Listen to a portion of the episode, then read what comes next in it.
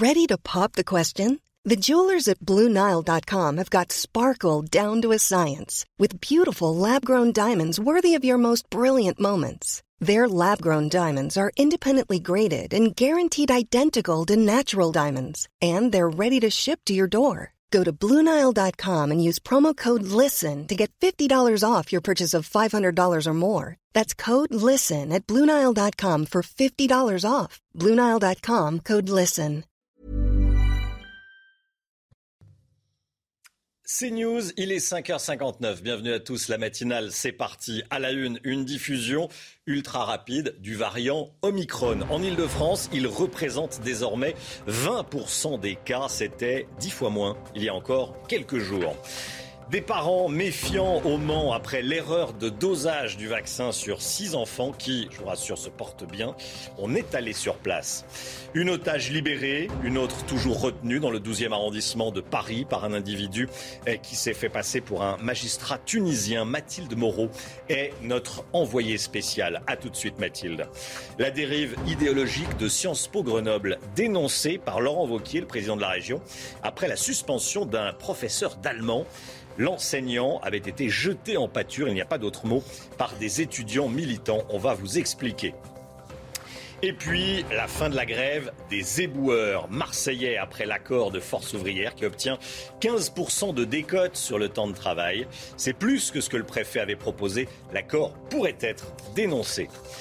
Omicron poursuit donc sa progression partout en France et c'est l'île de France qui est la plus touchée eh, par le variant dans la région. 20% des cas eh, positifs sont des cas Omicron, hein, Chana. Et eh oui, et les cas Omicron ne représentaient que 2% des cas il y a seulement quelques jours. Maya Anaïs Yatagen. C'est l'épicentre français d'Omicron. L'île de France retrouve désormais le variant dans 20% des cas positifs contre 2% il y a encore quelques jours. À Paris, il est même détecté dans 27% des cas. Et cette présence pourrait être largement sous-évaluée selon certains médecins.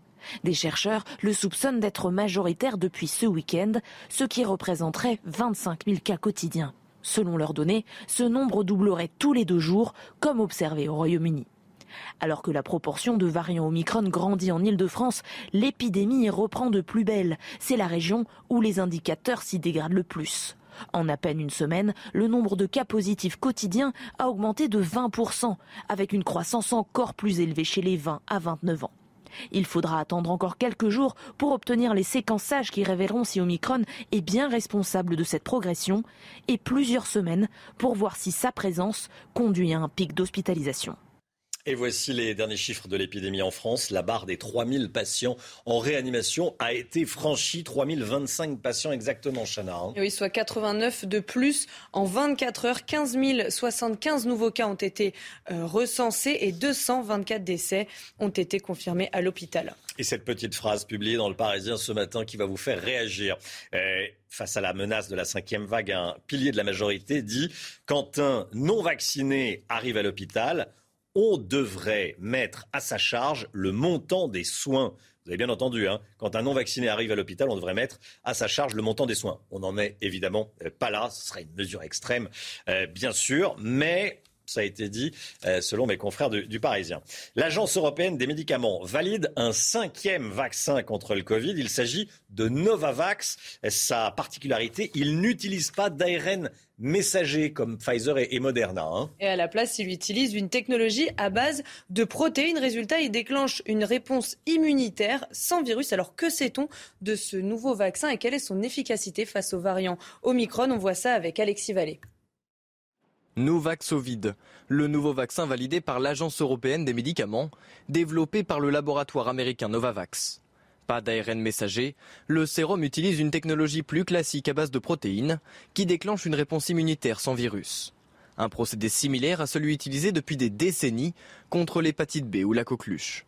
Pour les plus de 18 ans, deux doses suffisent à trois semaines d'intervalle. Son efficacité est estimée à 90%, mais face aux variants Delta et Omicron, les données sont encore limitées. Très clairement, comme avec les vaccins ARN messagers, il y aura une baisse euh, des taux de protection conférés par ce nouveau vaccin, euh, qui sont relativement bons, euh, puisqu'on a quasiment 100% de protection contre les formes graves de la maladie. La Commission européenne a déjà commandé près de 200 millions de doses. 27 millions ont été confirmés pour le premier trimestre 2022. Le laboratoire américain pourra lui commencer ses livraisons dans les trois prochains mois. Contrairement à d'autres vaccins, le Nuvaxovid peut être conservé entre 2 et 8 degrés dans un réfrigérateur, ce qui pourrait permettre de le transporter et de l'administrer plus facilement. En France, la Haute Autorité de Santé doit encore donner son feu vert avant que le Nuvaxovid ne soit utilisé. Et on l'a appris cette nuit, le variant Omicron est désormais majoritaire aux États-Unis. La souche du Covid-19 représentait 73% des nouvelles infections eh, aux États-Unis la semaine dernière contre 12,6% la semaine passée. On prend la direction de New York pour retrouver Elisabeth Guedel. Bonjour Elisabeth, en direct des États-Unis. Le variant Omicron continue d'inquiéter les autorités sanitaires chez vous. Hein.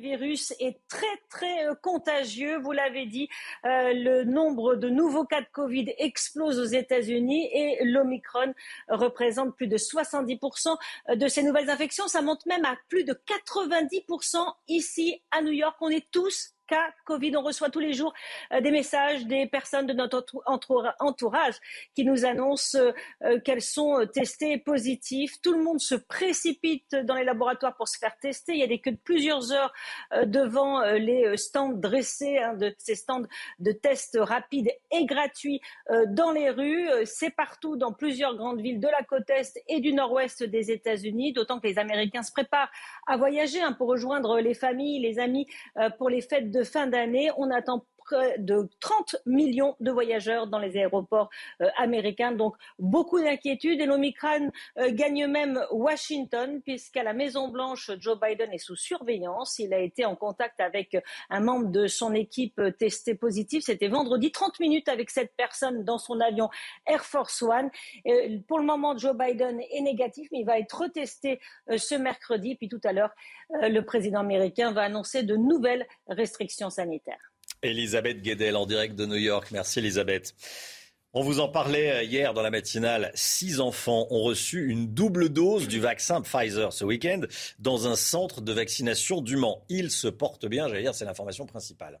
Oui, un seul seulement a souffert de fortes températures, mais depuis, tout est rentré dans l'ordre. Mais vous allez voir que cet incident sème le trouble dans l'esprit de certains parents. Reportage signé Michael Chailloux. Le centre de vaccination du Mans est installé dans un grand magasin qui a fermé ses portes en pleine zone commerciale. L'erreur de dosage samedi dernier divise les parents qui depuis viennent faire vacciner leur progéniture.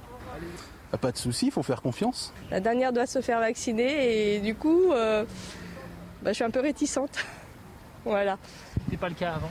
Non. C'est une équipe de professionnels, c'est géré par les sapeurs-pompiers de la Sarthe je leur fais entièrement confiance. Le surdosage a eu lieu samedi matin, juste avant la visite de Jean Castex, qui venait inaugurer la ligne de vaccination réservée aux 5-11 ans atteints de comorbidité. Six enfants ont reçu une double dose, 20 mg au lieu de 10. Un seul a développé une forte température jusqu'à 39 degrés 4. L'ARS plaide l'erreur de manipulation. Avec un flacon, on peut faire 10 vaccins. Mais à ce flacon-là, on ajoute un diluant. C'est à la fois dans l'extraction de la dose du flacon et avec l'ajout du diluant, où finalement, dans les seringues, se sont retrouvés plus de produits qu'il n'aurait dû y en avoir. Les six enfants concernés recevront malgré tout une deuxième injection.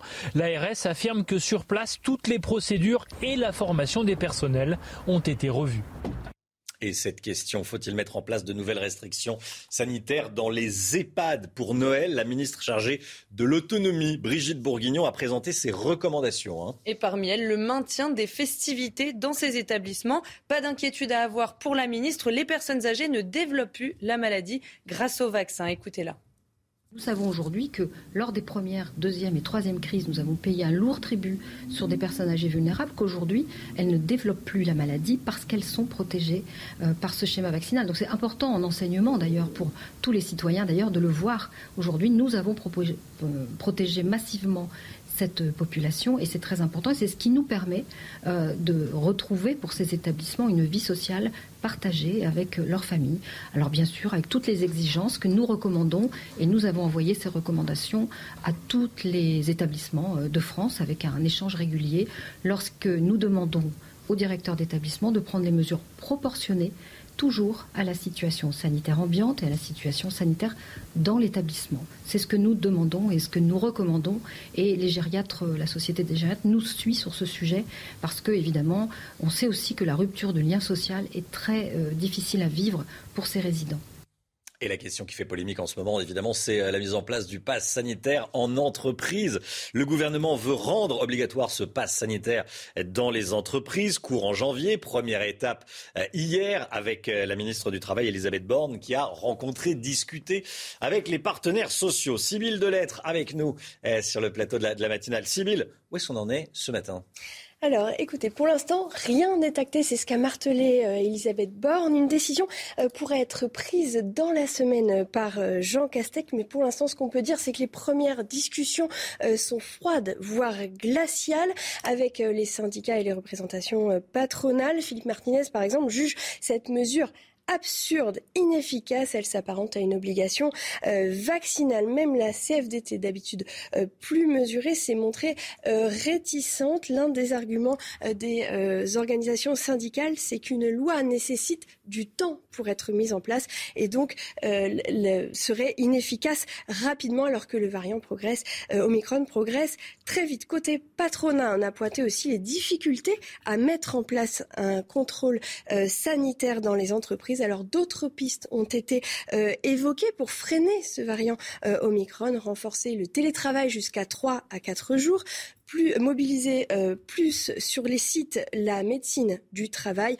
ou encore interdire les réunions en présentiel. Et toutes ces pistes, ce sont des choses qui pourraient être mises en place dès maintenant. Il n'y aurait pas besoin euh, de loi pour les mettre en place. Je vous l'ai dit, Elisabeth Borne, pour l'instant, a rappelé mm. que rien n'était joué. Et aujourd'hui, c'est Amélie de Montchalin qui rencontre les organisations syndicales de la fonction publique. Oui, c'est la ministre hein, de, la, fonction publique qui rencontre donc pour les, les fonctionnaires. Merci beaucoup, Sybille.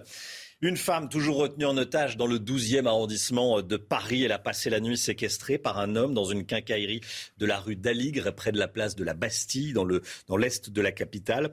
Le preneur d'otage est un homme euh, de 56 ans. Euh, l'une des deux femmes retenues depuis hier après-midi a été libérée à 22 heures. L'autre otage est donc toujours retenu. Le preneur d'otage demande à s'entretenir avec Éric Dupont-Moretti, le ministre de la Justice, mais jamais un ministre n'a négocié avec quelqu'un qui retient un otage. Ça ne s'est jamais vu et euh, on peut dire, sans se tromper, que ça ne se verra euh, jamais. On rejoint tout de suite Mathilde Moreau sur place. Eh, Mathilde, quelles sont les dernières informations? Que sait-on? Eh bien, vous pouvez le voir hein, sur ces images d'Antoine Durand. Le dispositif de police est toujours très important ici, euh, rue d'Alic, dans le 12e arrondissement, juste à côté du marché d'Alic, qui est justement en train de s'installer avec euh, quelques badauds qui viennent voir également euh, cette scène ici, donc de cette prise d'otage qui a débuté hier après-midi vers 15h30. Cet homme s'est rendu dans cette quincaillerie où deux femmes ont été prises en otage, vous l'avez dit, peu avant 22h. Une première otage a été libérée, mais la seconde est toujours avec le preneur d'otage. Il faut également savoir que cet homme a demandé à s'entretenir très rapidement avec le ministre de la Justice, Éric Dupond-Moretti, puis l'avocate d'Omar Radad, maître Sylvie Noah euh, qui euh, a pu donc s'entretenir euh, avec lui. C'est une femme qui l'admire, a-t-il, aurait-il dit.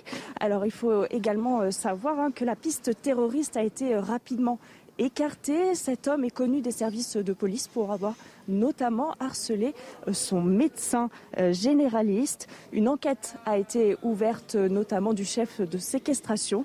Et il faut toujours le rappeler que pour l'heure, une otage est toujours avec lui au sein de la cacaillerie. Merci beaucoup Mathilde Moreau pour ces toutes dernières informations. Oui, il demande à voir Éric Dupont-Moretti, mais bien sûr, on ne peut pas rencontrer un ministre quand on est preneur d'otage évidemment. merci Mathilde. Laurent Vauquier dénonce une dérive idéologique de Sciences Po Grenoble en cause Klaus Kinsler. Vous savez, ce professeur euh, d'allemand de Sciences Po Grenoble euh, qui a été euh, jeté en pâture par certains militants, étudiants militants. Il a été suspendu de ses fonctions pour diffamation, pour ses critiques de la direction. Il n'a pas été très soutenu, il faut le dire. Il avait été accusé d'islamophobie. Le professeur d'allemand avait accusé ensuite Sciences Po Grenoble d'être un institut de rééducation politique et que certains de ses collègues, adeptes de la théorie woke, endoctrinaient les étudiants. C'est ce que disait euh, Klaus Kinsler. Les précisions de Sibylle de Lettres avec Maya Anaïs Yatagen. Fin des financements régionaux pour Sciences Po Grenoble. Laurent Vauquier prive l'établissement de 100 000 euros sur les 15 millions nécessaires à son budget annuel. Sciences Po Grenoble est depuis trop longtemps dans une dérive idéologique et communautariste inacceptable. Ce n'est pas ma conception de la République. À l'origine de cette suppression, la suspension pour 4 mois de Klaus Kinsler, le professeur d'allemand dénoncé par des étudiants militants car il refusait d'associer le racisme et l'antisémitisme à l'islamophobie, un terme ambigu utilisé par certains pour empêcher toute critique de l'islam. La directrice de l'IEP affirme que ce dernier a manqué à son obligation de réserve et tenu des propos diffamatoires dans les médias contre l'établissement. Des élus appellent la ministre de l'Enseignement supérieur à faire toute la lumière sur l'affaire. L'université, j'allais dire, c'est un angle mort du séparatisme et je pense que la ministre ne doit pas se cacher et être beaucoup plus euh, proactive sur ce sujet avant euh, euh, qu'on en arrive à ce que je ne souhaite pas, à, à des drames.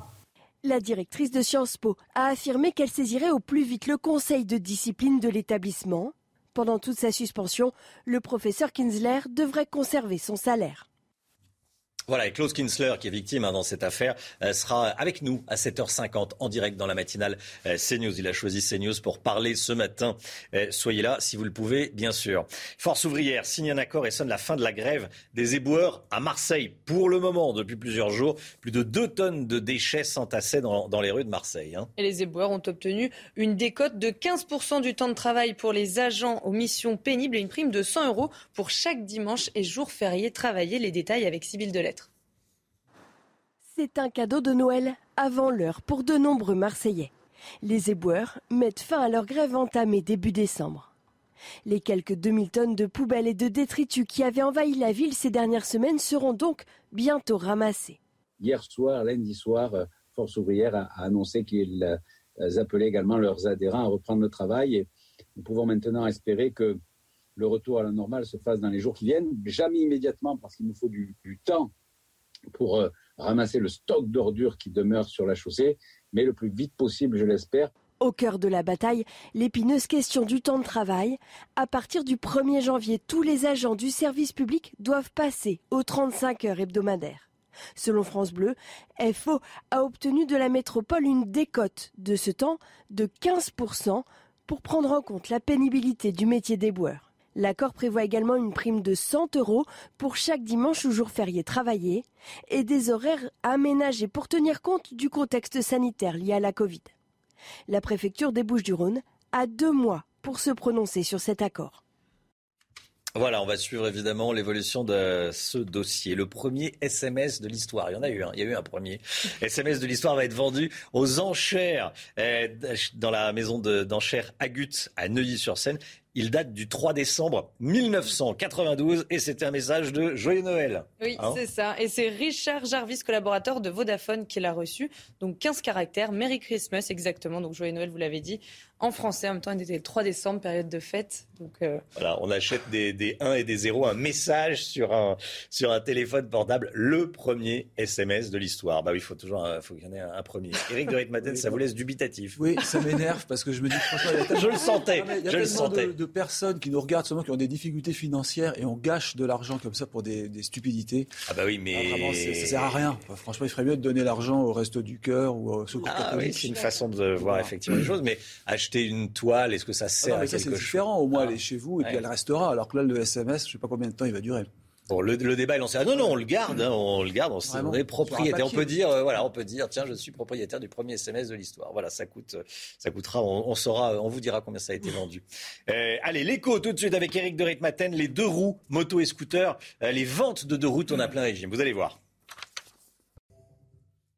Eric, les ventes de motos et de scooters explosent.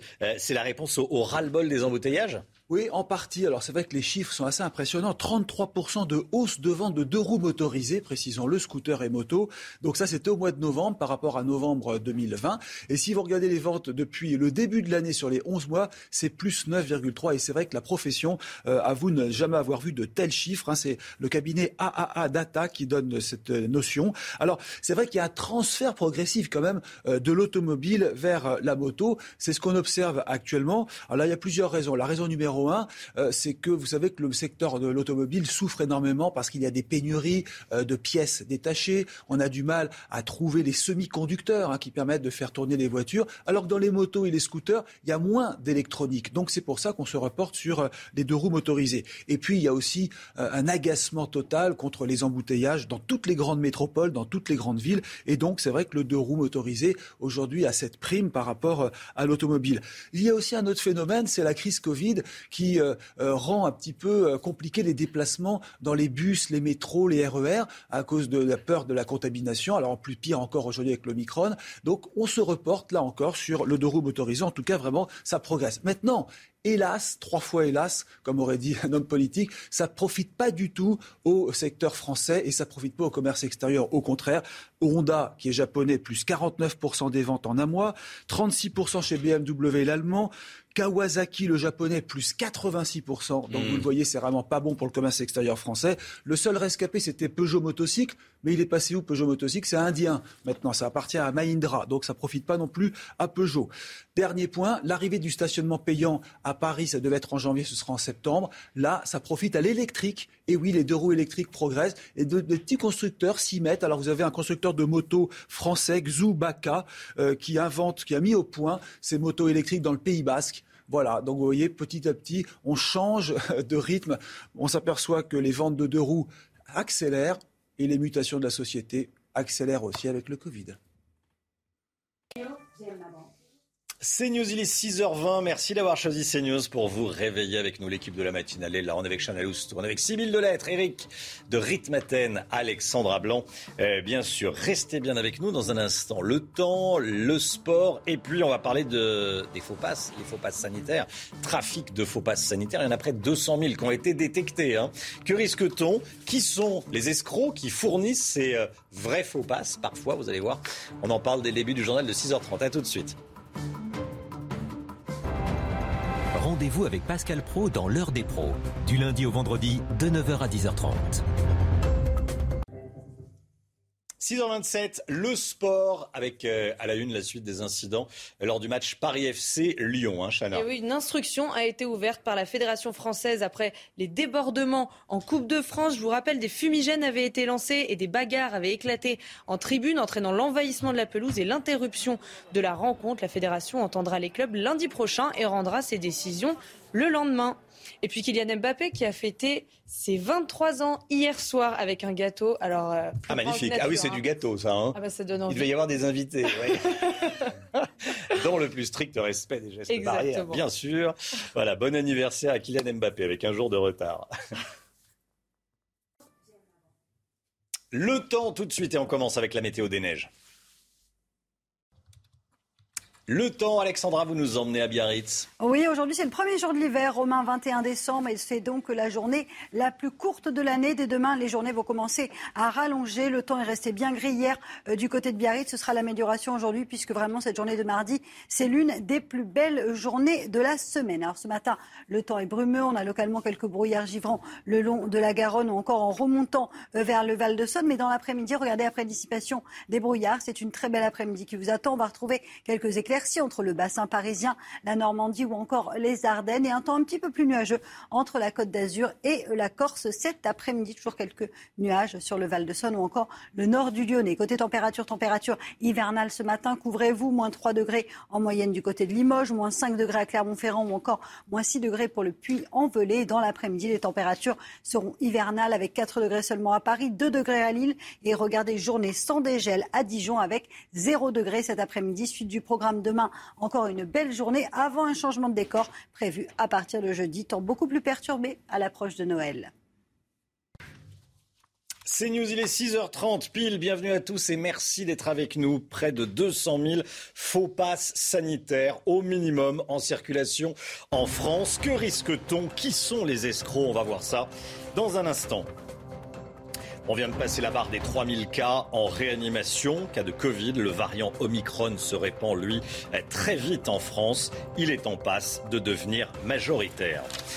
Il est interdit d'acheter, de transporter des mortiers d'artifice. Les commerçants doivent dénoncer les clients suspects. Une mesure évidemment à l'approche des fêtes de fin d'année. Et puis, pour la première fois depuis des années, vous payez moins cher votre assurance auto. En moyenne, 641 euros cette année contre 650 l'année passée en 2020. Pourquoi? On va voir ça avec vous, Eric de Ritmaten. A tout de suite, Eric.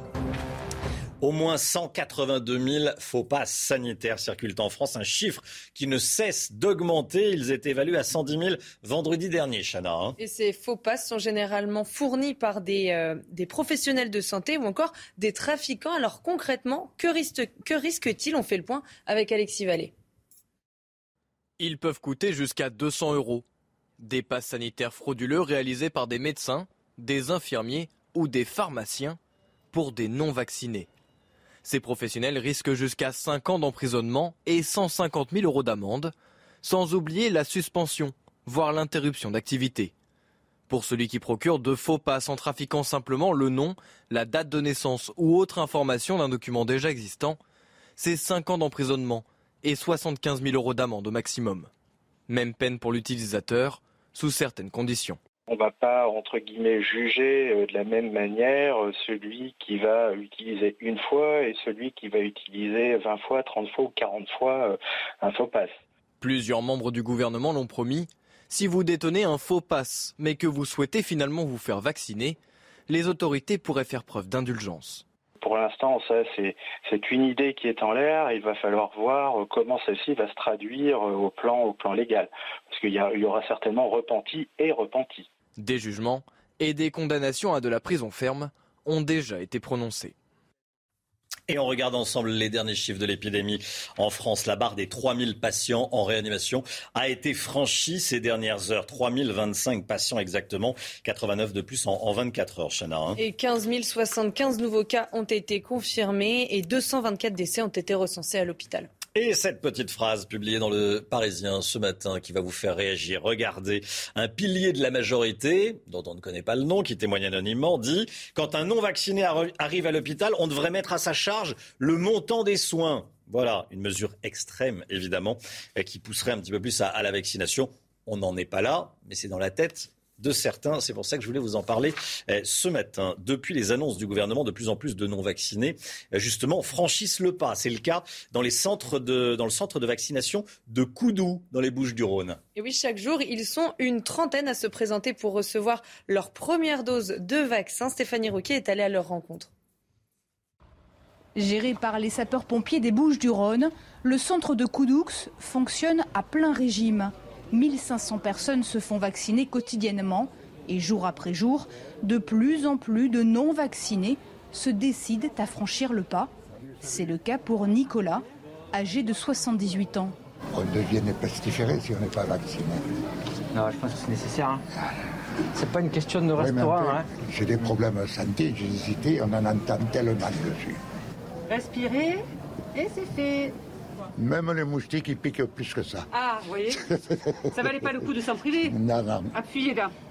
Tous les jours, une trentaine de non-vaccinés se présentent ici. Les taux de non-vaccinés en réanimation, les décès des non-vaccinés les poussent à la réflexion. Et en termes de bénéfice-risque, euh, ils voient bien que ça penche plutôt vers le bénéfice. Dans 21 jours, Nicolas assure qu'il reviendra pour sa deuxième dose.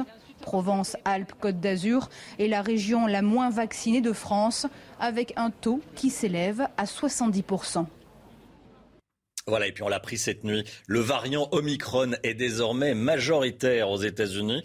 Il représentait 73% des nouvelles infections dans le pays la semaine dernière. Euh, contre 12,6% la semaine passée. On est passé en une semaine de 12,6% de cas Omicron à 73%. Le président Joe Biden doit prendre la parole aujourd'hui. Selon sa porte-parole, il n'envisage pas de confinement euh, pour le moment. Une otage libérée, une autre toujours retenue dans le 12e arrondissement de la capitale, Chana. Hein. Et oui, elle a passé la nuit dans une quincaillerie de la rue d'Aligre, près de la place de la Bastille, dans l'est de la capitale. Le preneur d'otage est un homme de 50 56 ans. Il demande à s'entretenir avec Éric Dupont-Moretti, mais jamais un ministre n'a négocié avec quelqu'un qui retient un otage. Ça ne s'est jamais vu. On peut dire sans se tromper que ça n'arrivera euh, jamais. On rejoint tout de suite Mathilde Moreau sur place. Mathilde, quelles sont vos dernières informations? Eh ben pour le moment, la situation reste toujours en suspens. Regardez sur ces images d'Antoine Durand, l'important euh, dispositif de sécurité, des voitures de police, un cordon de sécurité, tout ça juste à côté du marché d'Aligre qui est en train de s'installer ici dans le 12e arrondissement. Une situation donc calme pour le moment. La prise d'otage, je vous le rappelle, a débuté hier après-midi vers 14h30. L'homme de 56 ans a, pris en otage deux femmes, dont l'une a été euh, relâchée euh, peu avant 22 heures. Alors il faut savoir que cet homme de 56 ans euh, euh, se serait fait euh, passer pour un magistrat tunisien. Pour le moment, donc la piste terroriste n'est pas a été écartée. Hein. Il est notamment connu de ses services de police pour avoir harcelé son médecin généraliste. Il faut savoir qu'une enquête a été ouverte, notamment du fait du chef hein, de séquestration. Et puis on le rappelle, hein, bien évidemment, une femme est toujours prise en otage à l'heure actuelle. Merci beaucoup Mathilde Moreau. Voilà, on va vous retrouver euh, tout au long de, la matinale. C'est un véritable calvaire pour cette femme euh, retenue. Le preneur d'otage demande donc à s'entretenir avec le, garde des Sceaux, mais jamais un ministre euh, n'a négocié avec un, preneur d'otage, avec quelqu'un qui retient un otage. C'est impossible. Ça ne s'est jamais vu et ça ne se verra jamais, on peut le dire, sans se tromper. Merci Mathilde. La plaque en hommage à Samuel Paty a été dégradée sur cette plaque installée dans un square parisien. On pouvait lire Samuel Paty, professeur d'histoire géo, euh, géographie, assassiné le 16 octobre 2020, victime du terrorisme islamiste. Le mot islamiste a été recouvert de peinture blanche pour le moment. La maire du 5e arrondissement n'a pas souhaité réagir. C'est là que se trouve euh, cette plaque. La vente de mortiers d'artifice dans le viseur du ministère de l'Intérieur. Les mortiers d'artifice, vous savez, ce sont ces engins pyrotechniques qui sont souvent détournés par les délinquants pour devenir des armes contre les policiers, Chana. Hein. Eh oui, un décret est paru hier. Il oblige les commerçants à signaler toute vente suspecte. Objectif, protéger les forces de l'ordre pendant notamment le réveillon. Mais est-ce que c'est suffisant? Élément de réponse avec Maya Anaïsia Tagen. Éviter ces images de mortiers d'artifice tirés contre les forces de l'ordre, notamment à la Saint-Sylvestre. C'est l'objet d'un nouveau décret qui punit de 1000 euros tout commerçant qui ne signalera pas sous 72 heures au ministère de l'Intérieur toute vente suspecte de mortiers d'artifice, c'est-à-dire si le client refuse de prouver son identité, s'il refuse de préciser l'usage qu'il envisage d'en faire, si les quantités achetées sont inhabituelles ou encore s'il incite pour payer en liquide et non par carte bancaire. Un registre des ventes sur les 18 derniers mois devra également être mis à la disposition des forces de l'ordre. Des mesures qui soulagent les syndicats de police sans résoudre complètement le problème. Ce décret va peut-être nous, être utile pour remonter euh, une fois que les, les, mortiers d'artifice auront été vendus. Non, peut-être que dans pas longtemps, ce décret sera vintage parce que euh, les délinquants vont passer par d'autres euh, structures pour se faire livrer des mortiers d'artifice, notamment de l'étranger ou voilà par, par courrier, euh, par, colis en fait. Au premier trimestre 2021, la préfecture de police avait dénombré 93 tirs par mois à Paris et Petite Couronne. Elle a d'ores et déjà interdit le commerce et le transport d'artifice du 24 décembre au 3 janvier. Quatre migrants ont été condamnés pour avoir agressé un villageois à l'arme blanche. Les faits se sont déroulés à Comte, près de Nice, au printemps 2019. Trois Nigérians écopent, d'un an de prison ferme et un centrafricain de six mois ferme. Un seul euh, a été incarcéré puisque les autres n'ont pas assisté à, à leur euh, procès. Le villageois agressé et deux complices ont également été condamnés par le tribunal correctionnel de Nice car ils s'étaient vengés contre euh, une personne en charge d'une association d'aide aux migrants. Comment s'organise Noël dans les EHPAD cette année? C'est une question qu'on se pose. Si on a des parents eh, dans un EHPAD, même vaccinés contre le Covid, les seniors restent une catégorie à risque, bien sûr. Hein. Alors comment passer les fêtes de fin d'année en toute sécurité? Réponse dans un EHPAD de la métropole lilloise avec Charlie Zerman et Bora Agirbas. Après-midi musique dans cette EHPAD de la métropole lilloise. Une animation de Noël qui fait le bonheur des 80 résidents de l'établissement. Ça m'a fait bien plaisir même de retrouver toutes ces vieilles chansons et en, société. On est gâtés, on a un tas d'activités tout autour de Noël et on en profite bien. Ça fait du bien. Malgré la cinquième vague de Covid-19, la directrice a voulu maintenir certains événements pour les fêtes de fin d'année. La fin d'année l'année dernière était compliquée, cette année elle l'est beaucoup moins. Bien évidemment on est vigilant, mais en fait on essaye de profiter au maximum avec les résidents et de mettre en, place des tas de petites choses qui vont nous, nous amener à passer de tas de bons moments sur la fin d'année. Malheureusement, cette année encore, certaines festivités avec les proches sont annulées. Il y a deux ans, on avait pu réaliser comme à l'accoutumée un cocktail avec les familles à 350 personnes, à boire du champagne et à manger des petits toasts, c'était formidable et on aime beaucoup ces aspects festifs et conviviaux de la vie en résidence. Néanmoins, cette année, pour ne pas prendre de risques avant les fêtes, on a exclu que les visiteurs enlèvent leur masque d'une façon ou d'une autre. Dans cet établissement, aucun résident n'a contracté le virus depuis près d'un an. Voilà, et pour l'instant, il n'y a pas de cluster dans les EHPAD, dans les maisons de retraite. C'est ce que nous a dit la ministre chargée de l'autonomie, Brigitte Bourguignon. Écoutez. Aujourd'hui, nous avons peu de clusters. Nous avons 4% de clusters en France sur les établissements, ce qui est remarquable. Et, à remarquer, il faut euh, saluer les équipes qui ont réussi cette prouesse. Mais pour autant, il faut euh, être en vigilance. Nous recommandons donc une vie sociale qui se maintienne. Euh, toutes les autorités scientifiques vont dans ce sens en disant il n'y a pas lieu de fermer ces établissements comme il n'y a pas lieu de fermer les autres activités des citoyens en ce moment. Donc nous demandons à ce que cette vie sociale soit maintenue, avec bien sûr les gestes barrières respectés, euh, les tests en entrée et sortie des établissements lorsqu'on a eu un droit de sortie, la vie sociale maintenue, les festivités éventuelles maintenues en toute vigilance bien sûr. Mais vous savez, nous avons aujourd'hui des personnels et des gestionnaires qui sont rodés à l'exercice et qui le feront. Donc nous demandons à ce que Noël ne soit pas gâché euh, par le virus, mais que Noël soit maintenu pour ces établissements. Le risque, il est comme pour partout. Vous le savez, nous avons ce schéma vaccinal qui nous garantit cette protection. Et nous savons aujourd'hui que lors des premières, deuxième et troisième crises, nous avons payé un lourd tribut sur des personnes âgées vulnérables, qu'aujourd'hui, elles ne développent plus la maladie parce qu'elles sont protégées. Une bonne nouvelle à présent pour les automobilistes. Écoutez bien, le prix de l'assurance auto diminue en France. C'est une première depuis de nombreuses années. 641 euros en 2021. Donc cette année, euh, c'était euh, plus il y a euh, un an, en 2020, c'était 650. On est passé de 650 en 2020 à 641 euros cette année. Comment ça se fait, Eric de Ritmaten bah, Ça se fait qu'on roule moins, on a pris moins son véhicule, euh, il y a eu moins d'accidents avec la crise Covid. Donc voilà, ça a baissé. C'est la première fois depuis 4 ans. Hein. Alors ce qu'il faut voir quand même, c'est que la France a la réputation d'être le pays le plus cher en termes d'assurance automobile, hein, par rapport à d'autres pays comme euh, l'Espagne notamment. Mais les régions aussi, en Ile-de-France, c'est beaucoup plus que ce que vous dites. On est déjà à 708 euros par an. C'est la moyenne en Ile-de-France. En, Provence, Alpes-Côte d'Azur, on est à 717, alors qu'en Normandie, c'est beaucoup plus bas, 593. En, Bretagne, 533. Donc vous voyez, ça hmm. dépend des régions. oui, c'est la moyenne, C'est une moyenne générale. Là où c'est risqué, et puis il y a aussi euh, le, problème des accidents de la circulation dans les grandes villes comme à Paris, il y a plus de risques. Hein. Alors ce qu'il faut retenir quand même, c'est que les jeunes, eux, alors là, vraiment, ils payent le prix fort. 961 11 euros, ça c'est une moyenne générale. Ce qu'il faut, c'est faire jouer la concurrence. Hein. D'ailleurs, c'est le Lynx, vous savez, l'assurance qui propose cette étude. Ils sont pas bêtes, hein. ils, encouragent à aller sur leur site. Mais c'est vrai, quand on regarde vraiment les tarifs comparés d'une compagnie à l'autre, on peut vraiment faire de sacrées économies.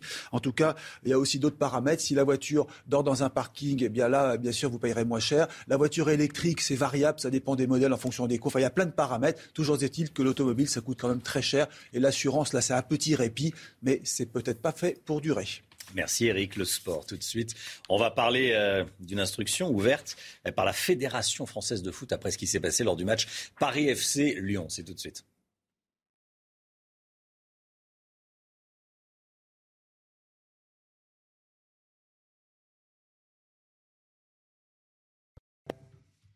Voilà, enquête ouverte hein, après ce qui s'est passé lors du match Paris-FC Lyon, hein, Chana. Oui, instruction ouverte par la Fédération française après les débordements en Coupe de France vendredi. Des fumigènes avaient été lancés et des bagarres avaient éclaté en tribune, entraînant l'envahissement de la pelouse et l'interruption de la rencontre. La Fédération entendra les clubs lundi prochain et rendra ses décisions le lendemain. Le Boxing Day, le traditionnel Boxing Day, vous savez, cette journée du championnat de foot anglais entre Noël et le jour de l'an, aura bien lieu le 26 décembre, malgré euh, la Covid. Hein. Et oui, elle était menacée après l'explosion du nombre de cas de Covid dans le pays ces derniers jours. Euh, les clubs ont décidé de maintenir les matchs essentiellement pour des raisons économiques. Et puis Raphaël Nadal a annoncé hier euh, qu'il était positif à la Covid. Et oui, il a participé à un tournoi d'exhibition à Abu Dhabi où il se préparait pour son grand retour en Grand Chelem. L'ancien numéro 1 mondial voulait revenir pour l'Open d'Australie après des mois de blessure au pied gauche. Ça ne sera pas pour cette fois-ci. 6h46, réveil en musique, comme tous les matins, l'instant musique, on va écouter Unbelievable, le dernier titre de Texas, chanson issue du dernier album Hi. Euh, bonjour du euh, groupe Texas. On regarde et on écoute.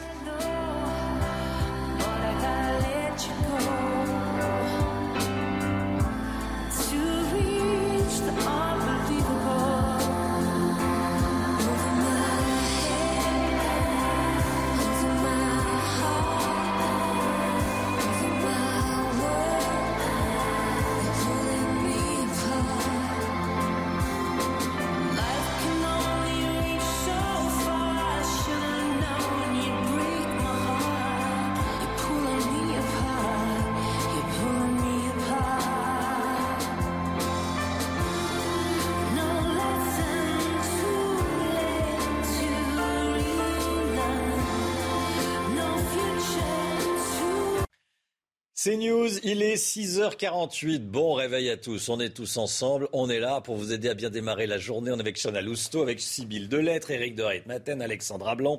Dans un instant, on va faire un point sur ce pass sanitaire en entreprise. Ça nous paraît un petit peu compliqué. Ça me paraît compliqué. Euh, ça va être difficile de le, mettre en place. D'ailleurs, personne n'est d'accord. On va faire un point complet avec vous, euh, Sybille, dans, un instant. Restez bien avec nous. Et puis, euh, dès le début du journal de 7 h vous verrez que 20% des cas de Covid en Ile-de-France sont désormais des cas Omicron. Et oui, le variant Omicron se répand en France euh, comme partout dans le monde. On vous dit tout dès le début du journal de 7 h À tout de suite. C'est News, il est 6h54. Bienvenue à tous. On va parler d'un sujet euh, qui est compliqué pour le gouvernement, le pass sanitaire en entreprise. Les négociations ont commencé euh, hier pour le secteur privé. Ça va démarrer aujourd'hui euh, pour la fonction publique. Je voulais qu'on fasse un point complet avec vous, Sybille Delettre. Sybille, déjà, où est-ce qu'on en est ce matin?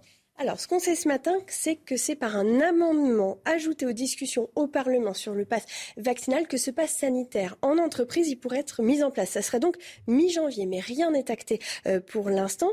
Euh, la décision devrait être prise cette semaine par Jean Castex, le Premier ministre. Ce qu'on peut dire, c'est que l'accueil a été froid, voire glacial de la part des syndicats. Ils étaient réunis hier autour de la ministre du Travail, Elisabeth Borne. Le premier argument, c'est qu'une loi, elle met du temps à être mise en place et qu'il faut euh, lutter rapidement, urgemment contre l'épidémie. Philippe Martinez, par exemple, de la CGT, a jugé cette mesure absurde inefficace. Côté patronat, on pointe là le casse-tête pour mettre en place et surtout pour mmh. contrôler ce passe en entreprise. Alors d'autres pistes ont été euh, évoquées autour de la table.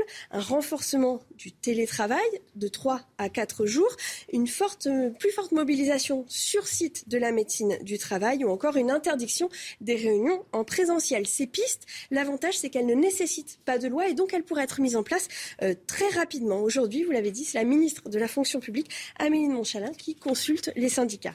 Alors, côté politique, quelles sont les, réactions? Qu'est-ce qu'il se dit? Alors écoutez, côté politique, c'est euh, très froid également. Les écologistes, d'abord, leur candidat Yannick Jadot a pointé des difficultés supplémentaires pour les entreprises.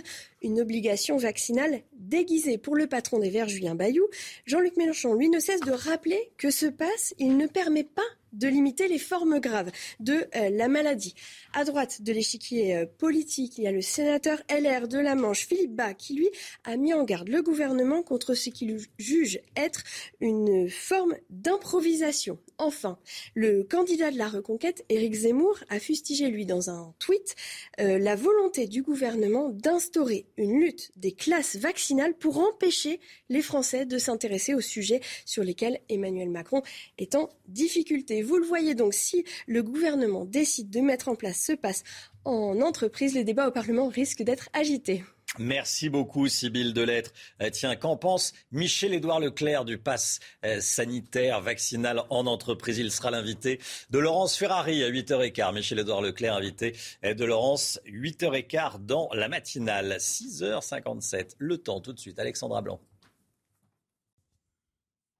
Alexandra, vous nous emmenez à la montagne. Oui, où les conditions météo sont tout simplement exceptionnelles cette semaine. Regardez ces images prises hier du côté d'Ossois, dans le département de la Haute-Savoie, avec d'excellentes conditions du soleil. Mais attention, à partir de vendredi, eh bien, les conditions météo vont clairement se dégrader en montagne avec le retour de la neige. Et puis les températures sont hivernales. D'ailleurs, aujourd'hui, c'est le premier jour de l'hiver.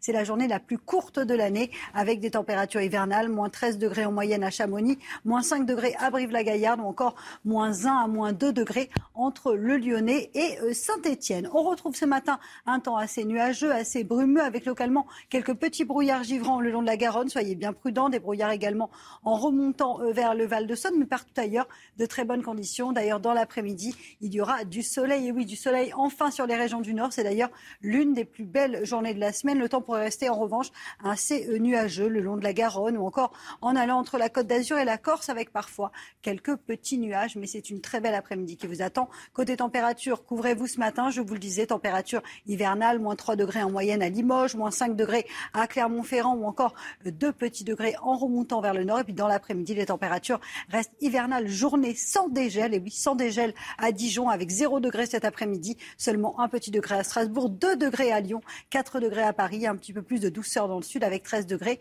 du côté de Marseille. La suite du programme, eh bien des conditions météo calmes pour la journée de mercredi qui sera toujours une belle journée avant un changement de décor prévu à partir de jeudi. Nouvelle perturbation, retour d'un flux océanique et donc conséquence à l'approche du week-end de Noël. Le temps s'annonce perturbé au nord comme au sud malgré le retour de la grande douceur.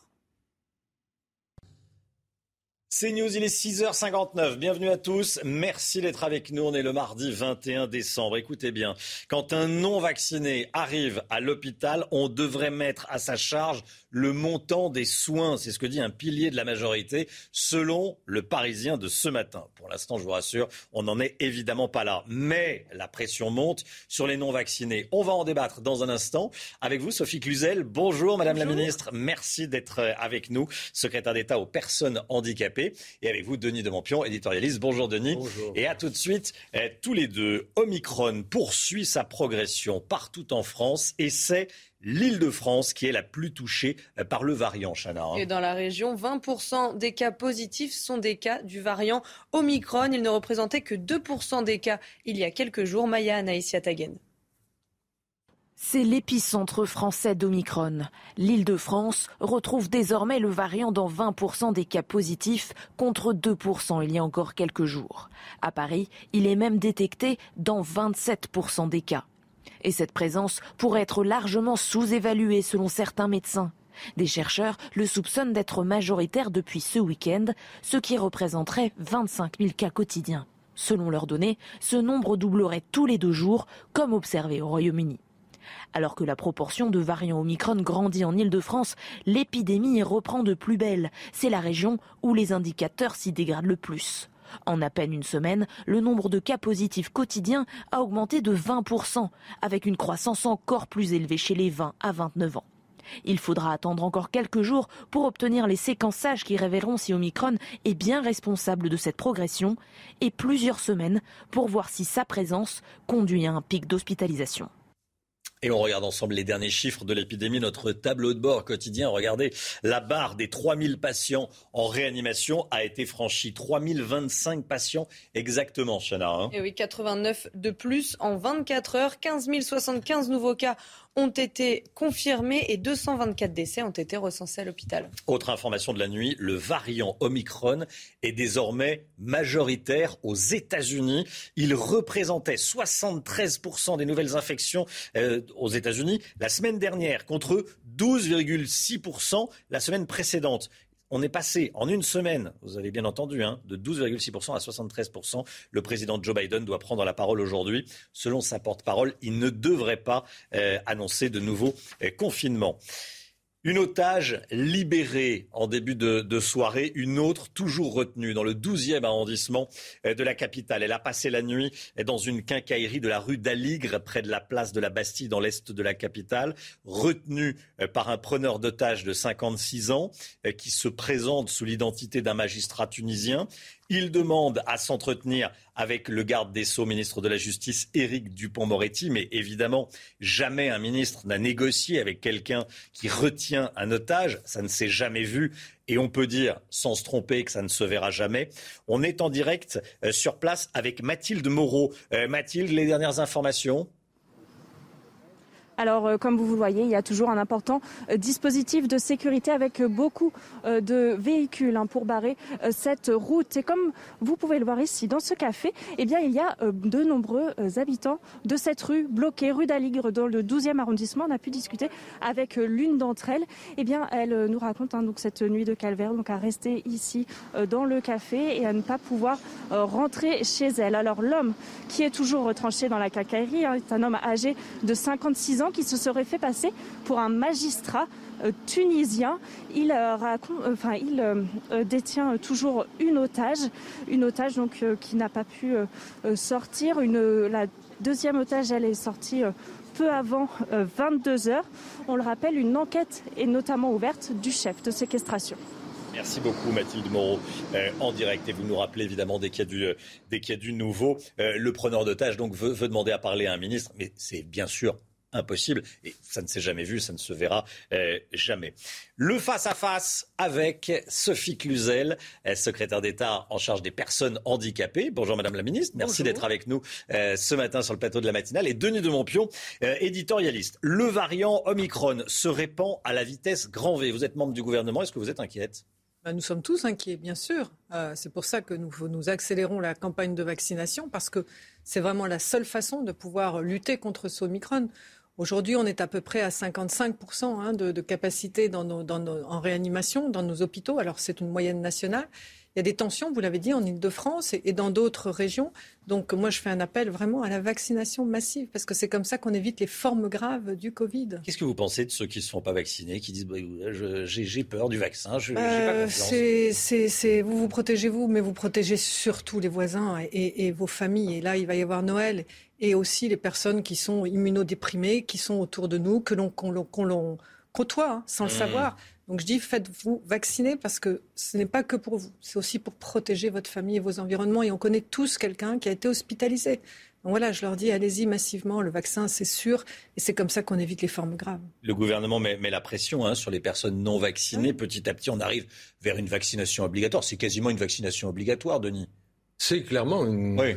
C'est clairement, oui. Euh, absolument obligatoire. Mais ce qui est intéressant là, et euh, on comprend que pas seulement d'ailleurs le gouvernement soit inquiet, c'est qu'avec ce Omicron, euh, on est dans une nouvelle phase de la maladie parce que d'ailleurs vous citiez tout à l'heure Joe Biden et la progression aux États-Unis, mais fulgurante. Voilà, le, le, président de biotech qui est donc euh, à l'origine du, vaccin qui commercialise le vaccin Pfizer, euh, pas plus tard qu'hier, disait que l'efficacité du vaccin tel qu'il existe aujourd'hui n'est plus que de 25%, ce qui est peu. Et euh, d'ailleurs, il disait, pour essayer de rassurer, qu'ils espéraient dans les 100 jours pouvoir trouver un nouveau vaccin hmm. plus à même de combattre cette nouvelle forme de variant. Et rien ne dit que, euh, évidemment, ils vont réussir, bien sûr. On est un petit peu dans le brouillard avec Omicron. On revient un peu euh, à la situation de, mars 2020, où euh, tout le monde tâtonnait, les laboratoires se débattaient pas mal pour mmh. sortir dans des temps records, en effet, un, vaccin qui puisse freiner la maladie. Et là, aujourd'hui, on se rend compte que avec ce variant sud-africain à l'origine, je crois, eh bien, à nouveau, ne stigmatisez pas les Sud-Africains. Ah non, non, non, mais les pauvres Sud-Africains, ils sont. Enfin, je rigole. Ils, sont sérieux, euh, mais euh, vous savez, on donne des noms justement pour pas citer de, pour, pas citer de, C'est pour dire que la propagation est, réelle. Regardez aux. Pays-Bas d'ailleurs.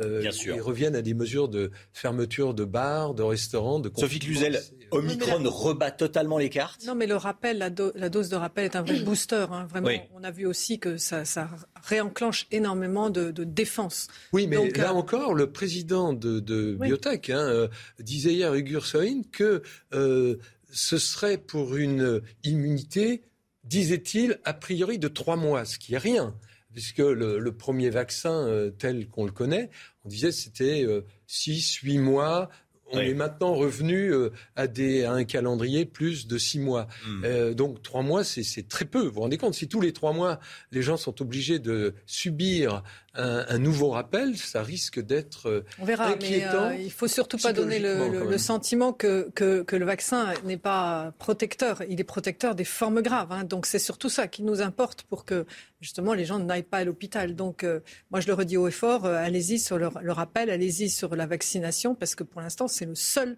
vraiment la seule défense que l'on a contre ce variant, mais qui, mute hein, et, qui mutera peut-être aussi dans six mois, dans un an.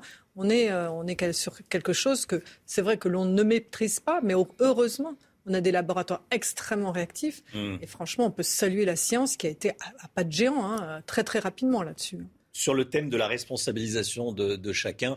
Euh, je le disais en, ouverture là à 7 heures. Euh, on va le revoir à nouveau, euh, l'entendre à nouveau, ce que dit un membre éminent de la majorité je cite le Parisien, hein, et qui cite donc ce, pilier de la majorité, quand un non-vacciné arrive à l'hôpital, on devrait mettre à sa charge le montant des soins. On met la pression sur les non-vaccinés. C'est une idée qui est acceptable, ça, Madame la Ministre, non, ou pas Non, je pense pas. Je ne sais pas qui, a dit ça, etc. Je dire, moi non plus. Ah, mais je cite mes euh, confrères, je leur fais confiance. C'est dommage d'ailleurs que ce soit la grandeur. Oui, ce soit anonyme.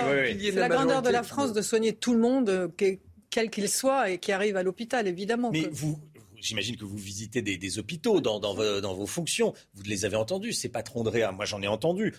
D'ailleurs, parfois en off, entre guillemets, ça veut dire euh, off the record, ça veut dire euh, pas à l'antenne, mais qui disent j'en ai ras-le-bol et qui ont des mots très durs envers les personnes qui ne se font pas vacciner et qui ont parfois des comportements euh, inacceptables euh, et qui, refusent de, se considérer même comme malades du, Covid dans des services de réanimation. On l'a bien vu, puisqu'il y a aussi les problèmes de faux passes, hein, on a les problèmes de tout ça, on, l'a vu qu'il y, y a, une défiance. Donc moi je redis au effort, faites cesser cette défiance. C'est la seule façon de maintenir, de tenir bon pour Noël avec la vague qui monte et euh, les hospitalisations. Donc oui, il faut les entendre, ces soignants, hmm. et les écouter et passer à l'acte de la vaccination pour ceux qui ne le sont pas encore. Et ce sont des, des, dire des, grands noms de la médecine, en tout cas qu'on voit, voilà, qu'on voit souvent. Pas que, les, infirmières également, tout le monde.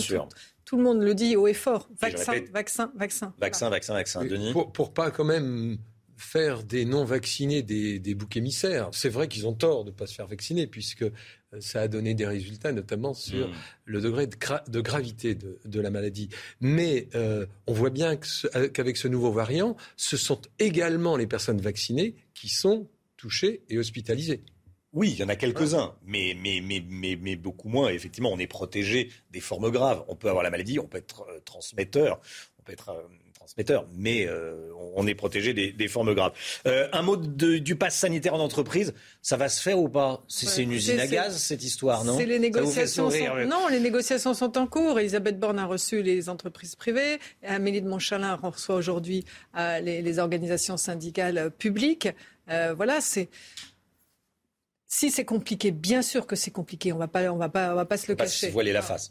ceci dit, en Italie, ça existe. Hein. Dans d'autres pays, ça existe. Il faut voir. Mais de toute façon, il faut faire feu de tout bois de toutes les mesures. Hein. Hmm. Proposer le télétravail massivement, de nouveau, hein. ça c'est indispensable. Éviter les réunions en présentiel. On a maintenant ces outils qu'on possède tous euh, sur le bout des doigts. Donc, euh, des, vraiment du distanciel maximal euh, déjà pour répondre. Après, on verra. Je veux dire, je ne vais pas m'avancer sur les négociations qui sont Évidemment. et les concertations qui sont en cours. Évidemment, mais quand on voit ce qui s'est passé en Martinique et en Guadeloupe, même dans les, même, même dans les hôpitaux, ça a été compliqué de, de que tous les soignants se fassent vacciner. Alors, dans, dans les entreprises, c'est ingérable.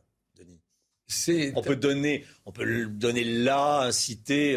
oui, mais il faut euh, rappeler quand même qu'en France, euh, il y a la grande majorité des Français qui ont déjà eu deux doses et euh, une bonne partie qui en a eu trois. Donc les Français sont quand même pas tous réfractaires à la vaccination. Ah mais c'est pas le sujet. le, sujet, ça sera les, 10% qui vous diront ah non, moi je me fais pas vacciner. Qu'est-ce qu'on en fait? Alors voilà, est-ce que puisque le télétravail semble reprendre, est-ce qu'il n'y aurait pas un moyen de mettre ces gens-là en télétravail, je ne sais pas, mais hmm. chaque entreprise pourrait euh, juger de la manière la euh, plus euh, efficace d'avoir tout le monde au travail. Pourquoi? Parce que, évidemment, on ne peut pas imaginer que, comme en mars 2020, on se retrouve à une espèce de confinement, des sociétés à l'arrêt, des entreprises qui ne fonctionnent plus. Impossible. Économiquement, c'est plus possible, puisque le, le, pays serait vraiment, déjà que euh, il y a eu un endettement euh, qui atteint maintenant, je crois, pas, loin de 120% du PIB. Hmm. Ce serait catastrophique. Euh, On a beaucoup de, salariés qui présentent déjà leur passe sanitaire, hein, je le rappelle.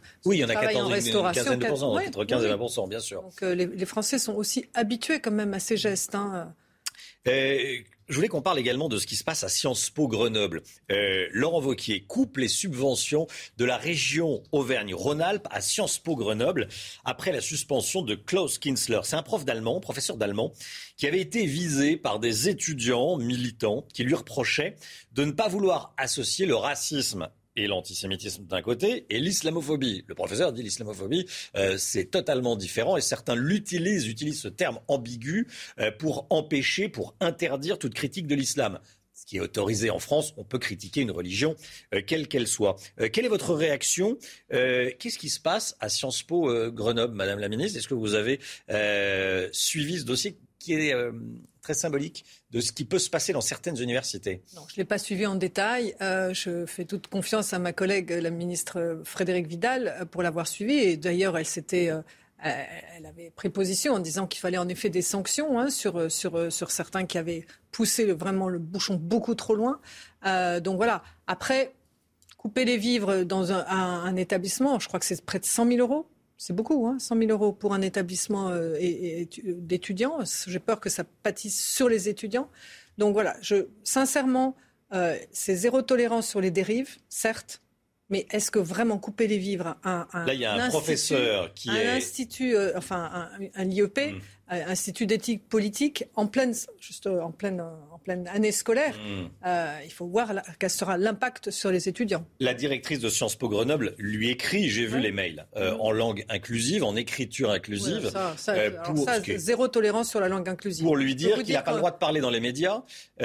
son, son, seul tort, c'est de dire simplement qu'il n'est pas d'accord avec le terme islamophobie. Avec d'autres, c'est Sciences Po, on devrait, c'est la démocratie. On est en France, on a encore le droit de dire ce qu'on veut et ce qu'on pense dans, les, dans le respect de la loi. Mhm. bien sûr, c'est scandaleux ce qui se passe, Denis. Qu'est-ce que vous en pensez? euh, La manière dont euh, la directrice Sciences Po Grenoble gère ce dossier, il y a, ça fait un peu penser. C'est mal géré. À la, non, à la police de la pensée. C'est-à-dire que voilà, euh, vous ne pensez pas correctement. On sait qu'aujourd'hui, dans les instituts Sciences Po, un peu partout, c'est le wokisme, la cancel culture, tous ces mouvements euh, qui sont au fond un peu ségrégationnistes. Ils veulent réécrire l'histoire, séparer les gens. Et qui, en effet, bon, l'écriture inclusive n'est qu'un aspect euh, mm. de, ces dérives un peu, un peu, euh, un peu folles. Eh bien, c'est quand même incroyable que on suspende un professeur parce que, en effet, l'islamophobie, ce n'est pas de même nature que le racisme ou l'antisémitisme. Enfin, c'est clair. C'est pas nouveau. Et introduire euh, dans un institut comme Sciences Po, euh, ce genre de, comment dirais-je, de débat, euh, c'est assez grave. Donc, Laurent Vauquier pas tort non plus de couper les vivres. Merci beaucoup, Denis de Montpion. Merci, Sophie Cluzel, secrétaire d'État aux personnes handicapées, d'être venue nous voir ce matin sur le plateau de la matinale. Très bonne journée à tous les deux. Merci beaucoup. 7h15, on va parler économie, on va parler des ventes de deux roues qui euh, explose avec euh, Eric de Ritmaten. On parle des motos et des scooters. C'est tout de suite.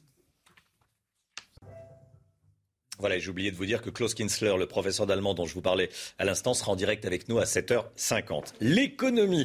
Eh, tout de suite avec vous, Eric de Ritmaten. Eh, les ventes de deux roues explosent, c'est la faute aux embouteillages? Oui, c'est la faute Grâce à, pour ceux qui vendent des deux roues En partie, et puis euh, aussi parce qu'il y a les transports en commun qui sont pleins à craquer, que de plus en plus, eh bien, les Français qui ont peur des virus préfèrent prendre leurs deux roues. Alors c'est une progression spectaculaire, hein. plus 33% en novembre par rapport à novembre 2020, sur 12 euh, mois, enfin pratiquement depuis le début de l'année, sur les 11 mois compris 9,3% de progression. Alors c'est aussi parce que l'automobile plonge. C'est difficile d'acheter une voiture neuve actuellement. Il manque, vous savez, des semi-conducteurs.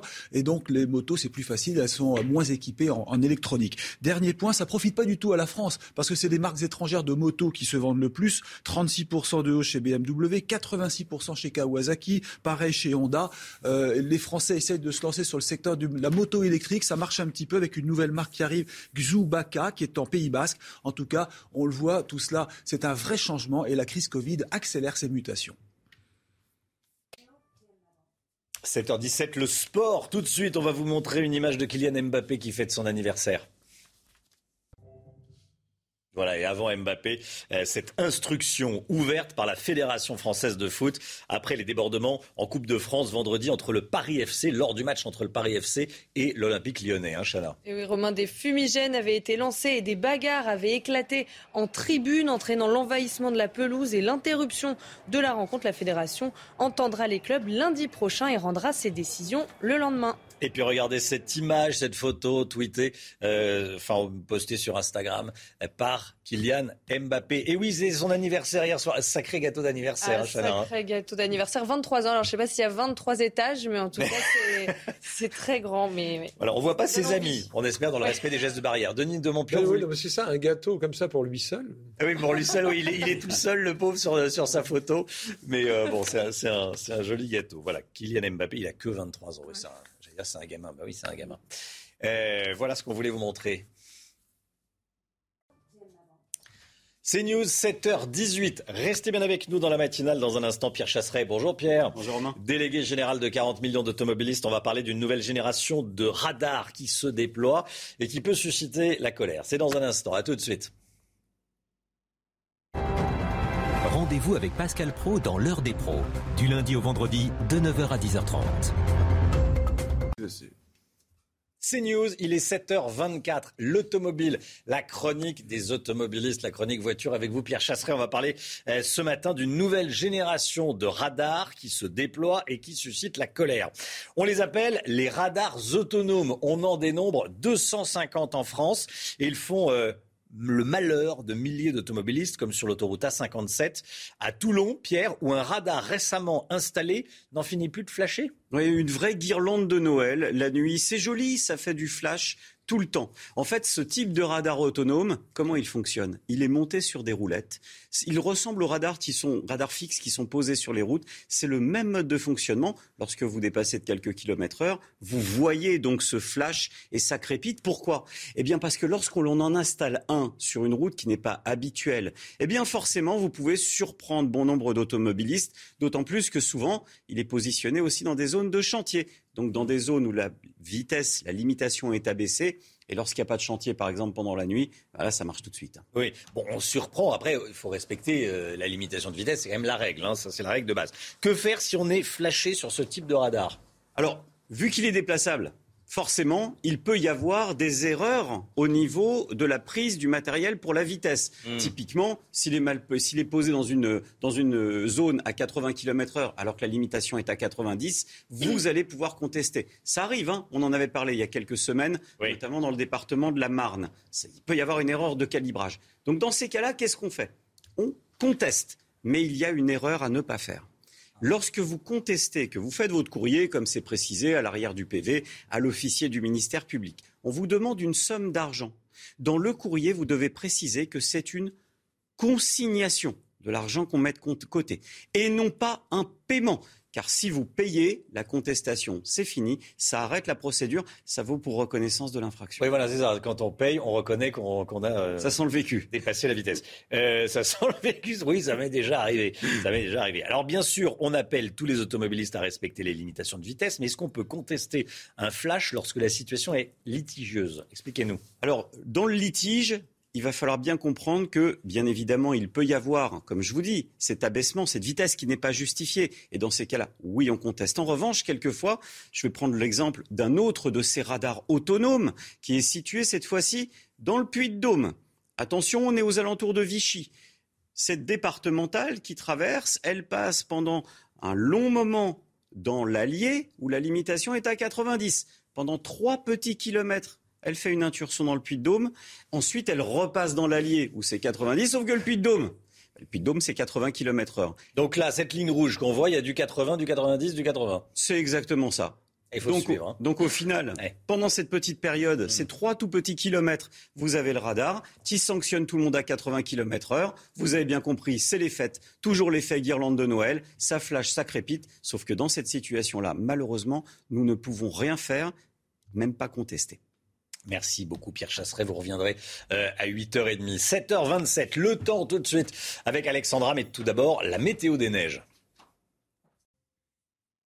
Alexandra, vous nous emmenez au bord de la mer. Oui, on prend la direction d'Erquy où le temps va rester partiellement euh, nuageux hein, cet après-midi avec localement cette alternance de nuages et d'éclaircies. Puis aujourd'hui, c'est bel et bien le premier jour de l'hiver et donc conséquence, c'est la journée la plus courte de l'année puisqu'à partir de demain, les jours vont rallonger. Ça va en ravir certains. Alors au programme ce matin, un temps partiellement nuageux dans le sud-ouest ou encore en allant euh, vers le Val de Saône. Mais déjà, une belle matinée. Attention également au brouillard givrant parce que oui, les températures restent hivernales. On va le voir dans un instant. Dans l'après-midi, c'est la plus belle après-midi de la semaine, du soleil quasiment partout, toujours un temps un petit peu plus brumeux le long de la Garonne ou encore entre le Lyonnais et la Bourgogne. Et puis petite nouveauté, euh, toujours des nuages entre la Côte d'Azur et la Corse. Côté température, température hivernale ce matin, moins 3 degrés à Limoges, moins 5 degrés à Clermont-Ferrand, en moyenne 1 à 2 degrés sur le nord. Et puis dans l'après-midi, les températures restent bien trop fraîches pour la saison, 4 degrés à Paris, journée sans dégel à Dijon avec 0 degré cet après-midi, tandis que vous aurez 13 à Marseille. Suite du programme, conditions météo calmes pour demain, avant une dégradation prévue à partir de jeudi.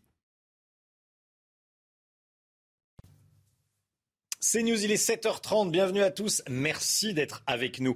Restez bien sur CNews. Dans cette prochaine demi-heure, on sera en direct avec Klaus Kinsler, qui est ce professeur d'allemand de Sciences Po Grenoble, qui vient d'être suspendu par sa direction, qui lui écrit en écriture inclusive euh, pour lui dire qu'il est suspendu. Il refusait de mettre sur le même plan le racisme et l'antisémitisme d'un côté et l'islamophobie de l'autre. On va y revenir. 7h50. Euh, la politique, avec vous, Jérôme Béglé. Bonjour Jérôme. Vous nous parlez ce matin de Valérie Pécresse. L'engouement continue euh, pour euh, la candidate. Est-ce qu'on peut parler de Pécresse mania? On verra ça avec vous dans un instant. Et puis le variant Omicron rebat les cartes de l'économie. Éric de Ritmaten nous dira que les aides financières ne pourront pas durer indéfiniment. C'est dans quelques minutes. Mais tout d'abord, ce qui se passe dans le 12e arrondissement de la capitale, une otage a été libérée à 22h hier soir. Une autre est toujours retenue. Elle a passé la nuit dans une quincaillerie de la rue d'Aligre, près de la place de la Bastille. C'est dans l'est de la capitale. Le preneur d'otage est un homme de 56 ans, connu pour des troubles psychiatriques et qui se présente sous l'identité d'un magistrat tunisien. Il demande à s'entretenir avec Éric Dupont-Moretti, mais jamais un ministre n'a négocié avec quelqu'un euh, qui euh, retient un otage. Évidemment, ça ne s'est jamais vu euh, et, on peut le dire sans se tromper, ça ne se verra jamais. On rejoint tout de suite Mathilde Moreau sur place. Mathilde, quelles sont vos dernières informations? Que se passe-t-il? Eh bien, pour le moment, la situation reste en suspens. Regardez sur ces images d'Antoine Durand. hein, la force, euh, donc les forces de police sont toujours très présentes, mais également des camions de sapeurs-pompiers. Vous voyez peut-être euh, au fond euh, un véhicule de la BRI. Donc la situation au niveau du côté d'intervention, donc toujours en attente. Et puis également en attente dans ce café de nombreux habitants de cette rue d'Aligre, toujours bloqués. Ils n'ont pas pu rentrer chez eux euh, dans euh, de la nuit. hein. On a rencontré notamment euh, Clara, une habitante juste à côté hein, de cette quincaillerie, qui nous expliquait que euh, la mairie de Paris lui avait proposé un hébergement d'urgence dans le 13e arrondissement, mais elle n'avait pas euh, accepté hein, puisque euh, euh, c'était un petit peu loin. Elle a souhaité donc rester dans, dans ce café, donc elle attend euh, patiemment que cette prise d'otage prenne euh, fin. Donc on le rappelle, c'est un homme euh, âgé de 56 ans qui est actuellement euh, dans cette quincaillerie. Il euh, aurait des troubles psychiatriques et euh, se serait fait passer notamment pour un ancien magistrat euh, tunisien. La piste terroriste a été donc rapidement écartée. Euh, cet homme est également connu des services de police pour avoir harcelé son médecin généraliste. On sait également hein, qu'une enquête a été ouverte notamment du chef de séquestration. Et on le rappelle, il y a toujours une otage dans cette quincaillerie. Merci beaucoup Mathilde Moreau, en direct donc de ce 12e arrondissement de la capitale. Au moins 182 000 faux passes sanitaires circulent en France. Au moins 182 000. Un chiffre qui ne cesse d'augmenter. Ils étaient évalués à 110 000 vendredi dernier, Chana. Hein. et ces faux passes sont généralement fournis par des professionnels de santé et par des trafiquants. Alors concrètement, que risque-t-il? On fait le point avec Alexis Vallée. Ils peuvent coûter jusqu'à 200 euros. Des passes sanitaires frauduleux réalisés par des médecins des infirmiers ou des pharmaciens pour des non-vaccinés. Ces professionnels risquent jusqu'à 5 ans d'emprisonnement et 150 000 euros d'amende, sans oublier la suspension, voire l'interruption d'activité. Pour celui qui procure de faux passes en trafiquant simplement le nom, la date de naissance ou autre information d'un document déjà existant, c'est 5 ans d'emprisonnement et 75 000 euros d'amende au maximum. Même peine pour l'utilisateur, sous certaines conditions. On ne va pas, entre guillemets, juger euh, de la même manière euh, celui qui va utiliser une fois et celui qui va utiliser 20 fois, 30 fois ou 40 fois euh, un faux passe. Plusieurs membres du gouvernement l'ont promis. Si vous détenez un faux passe, mais que vous souhaitez finalement vous faire vacciner, les autorités pourraient faire preuve d'indulgence. Pour l'instant, ça, c'est une idée qui est en l'air. Il va falloir voir comment celle-ci va se traduire au plan, au plan légal.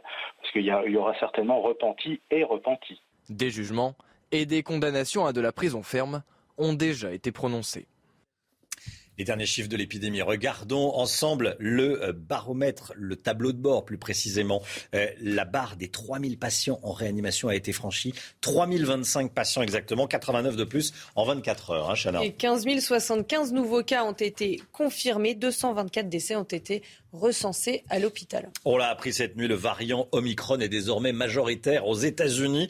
Il représentait 73% des nouvelles infections dans le pays la semaine dernière. Une semaine avant, 12,6%. On est passé en une semaine de 12,6% à 73%. Le président Joe Biden doit prendre la parole aujourd'hui. Il ne devrait pas annoncer, malgré tout, euh, un nouveau confinement.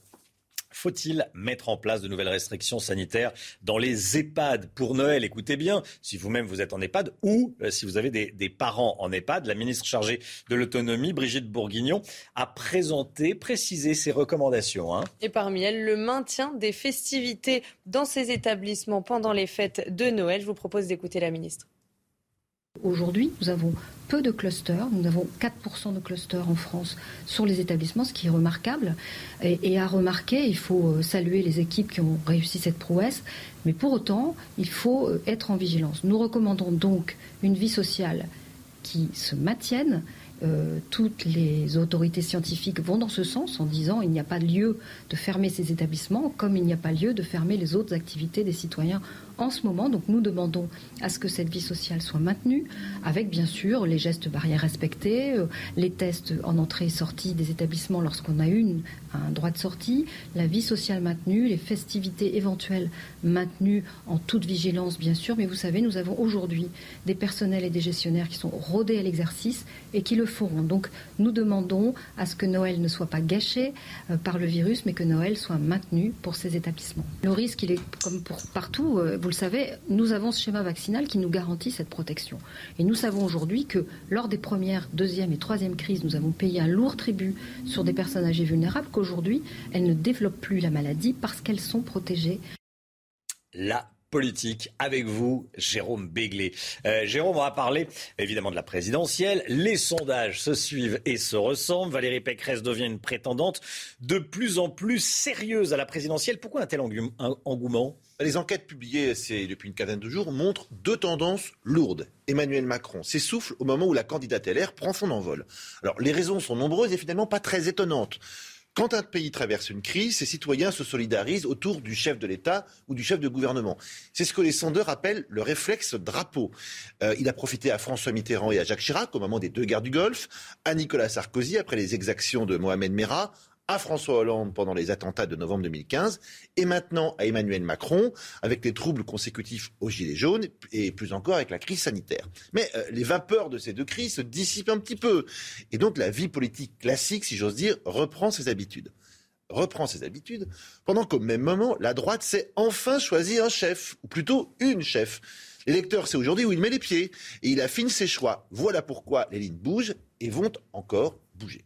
Alors là, vous nous expliquez l'évolution baissière d'Emmanuel Macron, pourquoi le président de la République baisse dans les sondages, mais pas les raisons de la progression, de la montée en puissance de Valérie Pécresse. Bah, pour l'instant, entre Valérie et Emmanuel, c'est quand euh, entre Marine et Eric, ce sont le principe des vases communicants. Quand l'un baisse, l'autre grimpe. On est en train de découvrir que le colosse Macron, que l'on croyait fermement accroché à ses 25% d'intention de vote, est en fait juché sur des pieds euh, d'argile. Il a profité de son statut de valeur refuge, mais il est en train de perdre ce statut. Déboussolé par une droite divisée, encore groggy du loupé Fillon, les électeurs de droite étaient placés sous le parapluie de Macron, qui est quand même un président raisonnable, libéral et fréquentable. Mais c'était provisoire. Et la primaire LR a montré que la droite ne manquait ni d'idées, ni de talent, qu'elle offrait la seule alternative sérieuse à un président euh, toujours mystérieux, peu incarné et qui ressemble si peu à ses concitoyens. Et même si à droite, Valérie Pécresse, n'est pas complètement l'unanimité, euh, les électeurs la préfèrent à Macron et reconnaissent son sérieux, son travail, ses propositions et sa cohérence. Sa progression est donc loin d'être un feu de paille. Alors comment Emmanuel Macron peut-il euh, euh, se tirer de cette spirale baissière? Bah, pour lui, la situation est quand même cornélienne. Il y a cinq ans, François Hollande s'était effacé et François Fillon était quasiment empêché de faire campagne. Euh, les deux avaient ouvert un boulevard au candidat Macron. Cette fois-ci, les grands axes sont occupés et l'espace idéologique disponible très restreint. Doit-il aller chercher de nouveaux électeurs à droite ou à gauche? Alors à droite, Pécresse plus Le Pen plus Zemmour, ça cote à peu près 50% des voix. À gauche, Hidalgo plus Jadot plus Mélenchon, ça vaut à peu près 18%. Sauf que chacun s'est quand même solidement positionné sur son programme et un, public, sur son couloir de nage, si je peux m'exprimer ainsi. Et que ce chef de l'État hybride et souvent flou dans ses propos, dans ses décisions, dans ses mesures, aura du mal à rééditer le hold-up de 2017. Il doit prendre des positions fortes et claires sur des sujets qu'il n'affectionne pas. La politique migratoire, par exemple, la sécurité, l'idéologie woke, les GAFAM qui menacent nos libertés, l'écologie des positions sur lesquelles Valérie Pécresse a déjà pris et adopté des points de vue très précis. Plus Emmanuel Macron se cachera derrière un rideau de fumée, plus il fera le jeu de sa rivale. C'est sa chance et croyez-moi, elle va essayer d'en profiter. Merci beaucoup Jérôme Béglé. 7h40 euh, la politique, l'écho à présent avec vous, Eric de Maten. Et on va parler bien sûr du variant Omicron qui, vous nous dites, vient perturber la reprise économique. Vous allez nous dire comment elle vient la perturber. Eric, le variant Omicron monte en puissance. Qu'est-ce qu'il change, ce variant euh, Omicron, sur l'économie? Bah Déjà, il change le climat.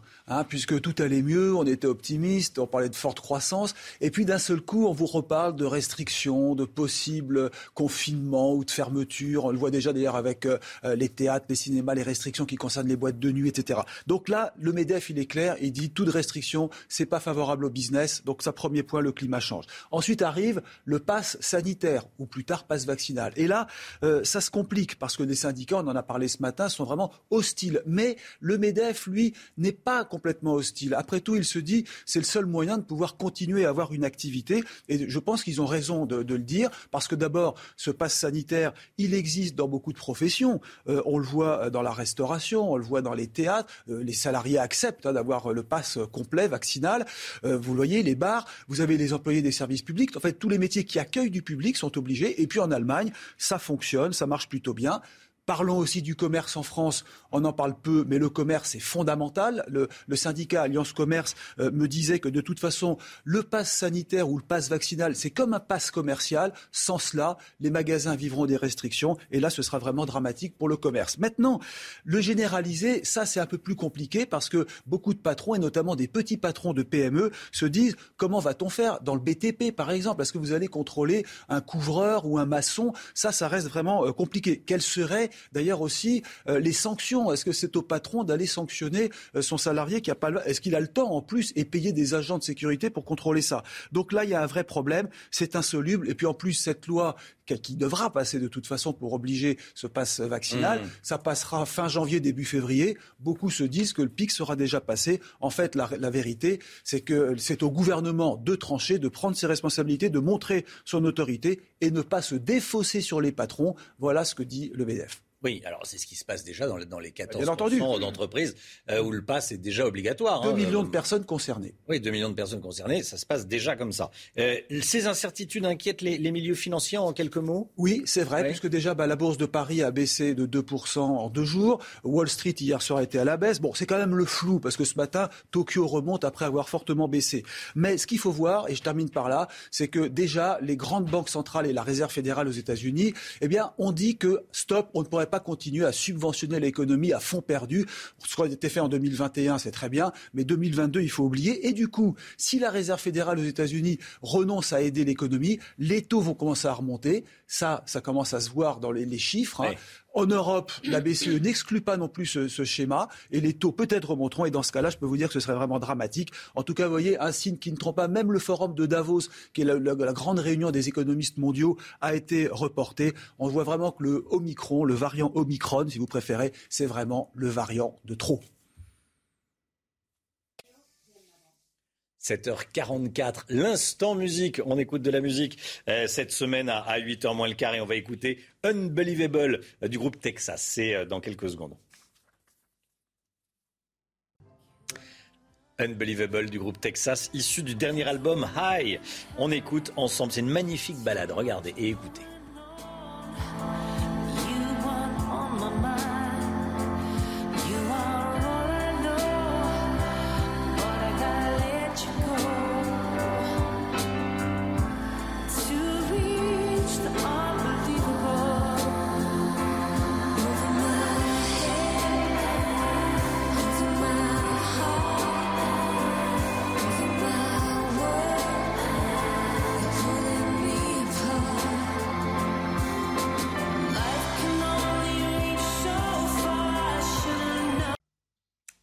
C'est News, il est 7h46. Restez bien avec nous. Dans un instant, on sera en direct avec Klaus Kinsler. C'est un professeur d'allemand. On en a souvent parlé dans la matinale et sur CNews. Il a été suspendu par sa direction. Pourquoi? Parce qu'il ne euh, pense pas comme l'autorise à penser sa direction. Il va nous expliquer tout ça. Restez bien sur CNews. À tout de suite. Rendez-vous avec Sonia Mabrouk dans Midi News du lundi au jeudi de midi à 14h. C'est News, il est 7h52. Bienvenue à tous. Merci d'être avec nous. On accueille Klaus Kinsler. Eh, bonjour, monsieur le professeur d'allemand de Sciences Po eh, Grenoble. Laurent Vauquier dénonce une dérive idéologique à Sciences Po Grenoble. Il coupe les subventions de la région à Sciences Po Grenoble. Eh, vous êtes, vous venez d'être suspendu par la direction, et c'est ça qui irrite Laurent Vauquier. Euh, vous refusiez de mettre sur le même plan, ça c'est le point de départ de votre conflit avec la, direction, sur le même plan, racisme et antisémitisme d'un côté et islamophobie de l'autre. Vous disiez, c'est pas la même chose.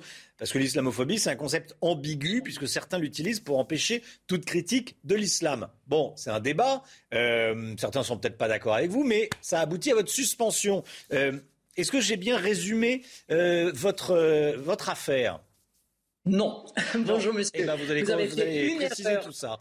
Une erreur très importante. Oui. Euh, la dispute n'a pas été avec ma directrice. La dispute était avec une chercheuse qui n'a pas accepté le débat avec moi uniquement en affirmant que l'islamophobie c'est scientifique, point barre, plus de débat et qui après a mobilisé le monde entier pour que je sois puni pour mon blasphème de ne pas avoir accepté dans le débat euh, que vous avez bien résumé en fait euh, euh, ce terme d'islamophobie. Ma directrice n'a absolument rien à voir au début dans ce débat. Hein. Au, début, mais aujourd'hui, elle vous écrit, chers collègues, cher Klaus, et elle vous demande d'arrêter de parler dans les médias, ce qui est quand même bizarre pour un professeur dans un, dans un institut comme Sciences Po.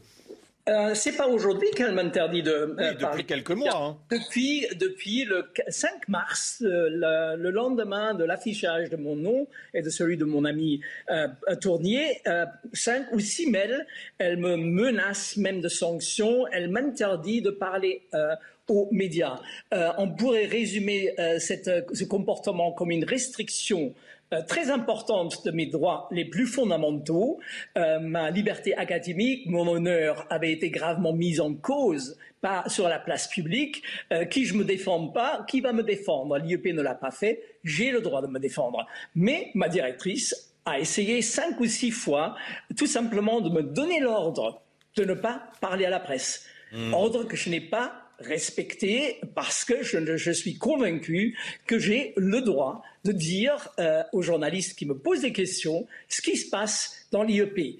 Et euh, depuis ce mois de mars, euh, en fait, cet euh, acharnement à m'interdire de parler à la presse, c'est euh, dans le seul but de couvrir d'un voile épais tous les dysfonctionnements graves à notre établissement qui sont antérieurs euh, qui sont depuis un an et demi à peu près, où une minorité radicale extrémiste a pris le pouvoir littéralement à l'IEP et a semé la panique, semé la peur c'est les inspecteurs généraux qui le disent, euh, un, climat de peur à l'IEP où on est intimidé, on est euh, diffamé dès qu'on ne partage pas les grandes théories wokistes qui sont à la mode. Ça veut dire que si on ne suit pas ces théories wokistes, euh, si on ne suit pas ces étudiants militants d'extrême gauche, d'ailleurs ce sont que des étudiants ou également des professeurs?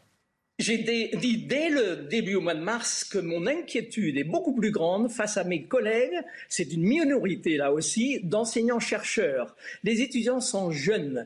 Euh, dans quelques années, la plupart vont être plus raisonnables. Mais mes, mes, collègues, ils ont entre 35 et 50 ans. C'est eux qui sont dangereux. C'est eux euh, qui euh, ne respectent plus la liberté d'expression, qui d'ailleurs, dans mon cas, c'est le directoire d'un laboratoire de recherche, qui m'a accusé publiquement de, euh, de euh, euh, comment on appelle ça, harcèlement et de atteinte violente avec le tampon de l'université de Grenoble-Alpes. Vous voyez, c'est très, très inquiétant. C'est très très inquiétant. Et voilà. est-ce que vous demandez une enquête diligentée par par la ministre Frédéric Vidal, qu'on aille voir ce qui se passe à Sciences Po Grenoble? Oui, bon, euh, juste, j'ajoute parce que ensuite euh, euh, cette diffamation publique des chercheurs a été relayée ou par les étudiants sur les réseaux sociaux avec une collusion. avec les enseignants chercheurs. C'est encore les, les, les inspecteurs qui ont détecté cela. le rapport a clairement dit qu'il fallait intervenir, qu'il fallait sanctionner tout cela. Euh, maintenant, on assiste avec la relaxe des étudiants euh, au mois de novembre que euh, ces agissements sont impunis. C'est l'impunité totale et l'encouragement de ce fait pour tous les étudiants de l'IEP de faire pareil avec le prochain professeur qui dira des choses qui leur plairont pas. Ils peuvent le tirer dans, la boue, mettre un dos dans, une cible dans le dos en sachant qu'ils ne seront pas punis. Hein. Ça s'appelle du terrorisme intellectuel. Merci beaucoup, monsieur le professeur. Merci d'avoir été en direct avec nous ce matin dans, la matinale. On va suivre évidemment euh, votre cas, suivre votre dossier, suivre votre histoire. Merci beaucoup, euh, Klaus Kinsler. Euh, et, bon courage et, bonne journée à vous. c'est vrai que j'ai les échanges de mails. La directrice écrit en écriture inclusive, ce qui est déjà totalement interdit, ce qui est très étonnant et symbolique peut-être de ce qui est en train de se passer. Jérôme Béglé, votre commentaire sur ce que vous venez d'entendre? Je suis sidéré. Euh, sidéré de l'absence de réaction du ministère du tutelle, sidéré qu'une directrice d'établissement puisse écrire en écriture inclusive alors que Jean-Michel Blanquer a clairement dit qu'elle ne devait pas être employée à l'éducation nationale, et finalement sidéré que ce pauvre professeur d'allemand soit si peu soutenu euh, par son administration, par les médias et par. Alors on lui donne la parole hein, sur Oui, bien sûr, mais à part CNews, il y a peu de gens qui donnent la parole. Marianne, Marianne et, l'opinion. On devrait. C'est une, c'est une bonne cause, c'est la bonne cause pour euh, lutter contre les dérives wokistes et de, de, de cancel culture qui sont en train de nous envahir. Faut pas lâcher. 7h58, le temps tout de suite avec Alexandra Blanc.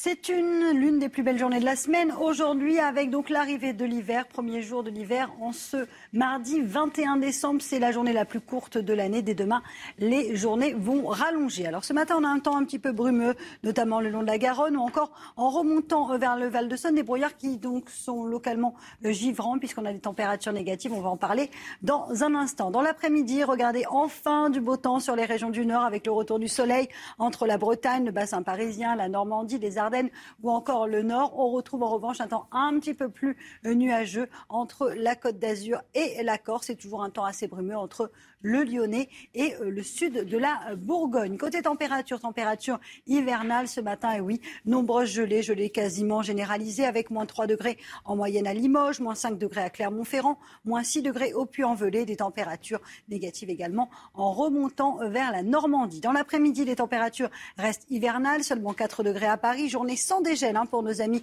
dijonnais où il fera 0 degré cet après-midi, un petit degré du côté de Besançon, tandis que plus vous irez vers le sud, plus vous aurez de la douceur, 13 degrés en moyenne à Marseille ou encore 15 degrés euh, du côté d'Ajaccio. La suite du programme, temps calme également euh, pour demain. Avant un changement de décor à partir de jeudi, on va retrouver l'influence d'un flux océanique et donc conséquence, les perturbations vont s'enchaîner. La douceur reviendra, mais attention, si vous êtes à la montagne, on aura de la neige et du mauvais temps entre la Côte d'Azur et la Corse. Situation donc à surveiller à l'approche de Noël. C'est News, il est 8h, bienvenue à tous. Merci d'être avec nous en ce mardi 21 décembre. Quand un non-vacciné arrive à l'hôpital, on devrait mettre à sa charge le montant des soins. Vous avez bien entendu. Qui dit ça? C'est un pilier de la majorité, selon le Parisien, euh, qui reprend cette information ce matin, sans citer sa source. Euh, pour l'instant, on n'en est pas là. On ne va pas faire payer les, non-vaccinés qui arrivent à l'hôpital. Mais la pression monte sur les non-vaccinés et on en parle ce matin. Des parents méfiants au Mans après l'erreur de dosage du vaccin sur six enfants qui se portent bien, je vous rassure. On est allé sur place. Une otage libérée, une autre toujours retenue dans le 12e arrondissement de Paris par un individu qui s'est fait passer pour un magistrat tunisien. Mathilde Moreau est notre envoyée spéciale. A tout de suite Mathilde. Omicron poursuit donc sa progression partout en France. Et c'est l'île de France qui est la, région la plus touchée par le variant dans la région euh, parisienne. 20% des cas positifs sont des cas Omicron, Chana. Hein. Et il ne représentait que 2% des cas il y a seulement quelques jours. On fait le point avec Maya Anaïs Yatagen. C'est l'épicentre français d'Omicron. L'île de France retrouve désormais le variant dans 20% des cas positifs contre 2% il y a encore quelques jours. À Paris, il est même détecté dans 27% des cas. Et cette présence pourrait être largement sous-évaluée selon certains médecins. Des chercheurs le soupçonnent d'être majoritaire depuis ce week-end, ce qui représenterait 25 000 cas quotidiens. Selon leurs données, ce nombre doublerait tous les deux jours, comme observé au Royaume-Uni. Alors que la proportion de variants Omicron grandit en Ile-de-France, l'épidémie reprend de plus belle. C'est la région où les indicateurs s'y dégradent le plus. En à peine une semaine, le nombre de cas positifs quotidiens a augmenté de 20%, avec une croissance encore plus élevée chez les 20 à 29 ans. Il faudra attendre encore quelques jours pour obtenir les séquençages qui révéleront si Omicron est bien responsable de cette progression et plusieurs semaines pour voir si sa présence conduit à un pic d'hospitalisation. Et on regarde ensemble le tableau de bord, les derniers chiffres de l'épidémie en France. La barre des 3000 patients en réanimation a été franchie. 3025 patients exactement, Chana. Hein. Oui, soit 89 de plus en 24 heures. 15 075 nouveaux cas ont été confirmés et 224 décès ont été recensés à l'hôpital. Cette petite phrase publiée donc dans le Parisien ce matin qui vous fait réagir. Un pilier de la majorité dit quand un non-vacciné arrive à l'hôpital, on devrait mettre à sa charge le montant des soins. Une mesure extrême, bien sûr, qui n'est pas du tout à l'ordre du jour, mais qui euh, qu'on peut entendre dans certains services de réanimation, puisque des, professeurs de médecine, des médecins, des patrons de réa, comme on dit, euh, sont furieux d'avoir à, soigner des, non-vaccinés. Jérôme Béglé, un, commentaire, c'est encore une fois pas à l'ordre du jour. Hein. Non, que on fasse des exemples des gens qui utilisent des faux passes sanitaires et bientôt vaccinaux, oui.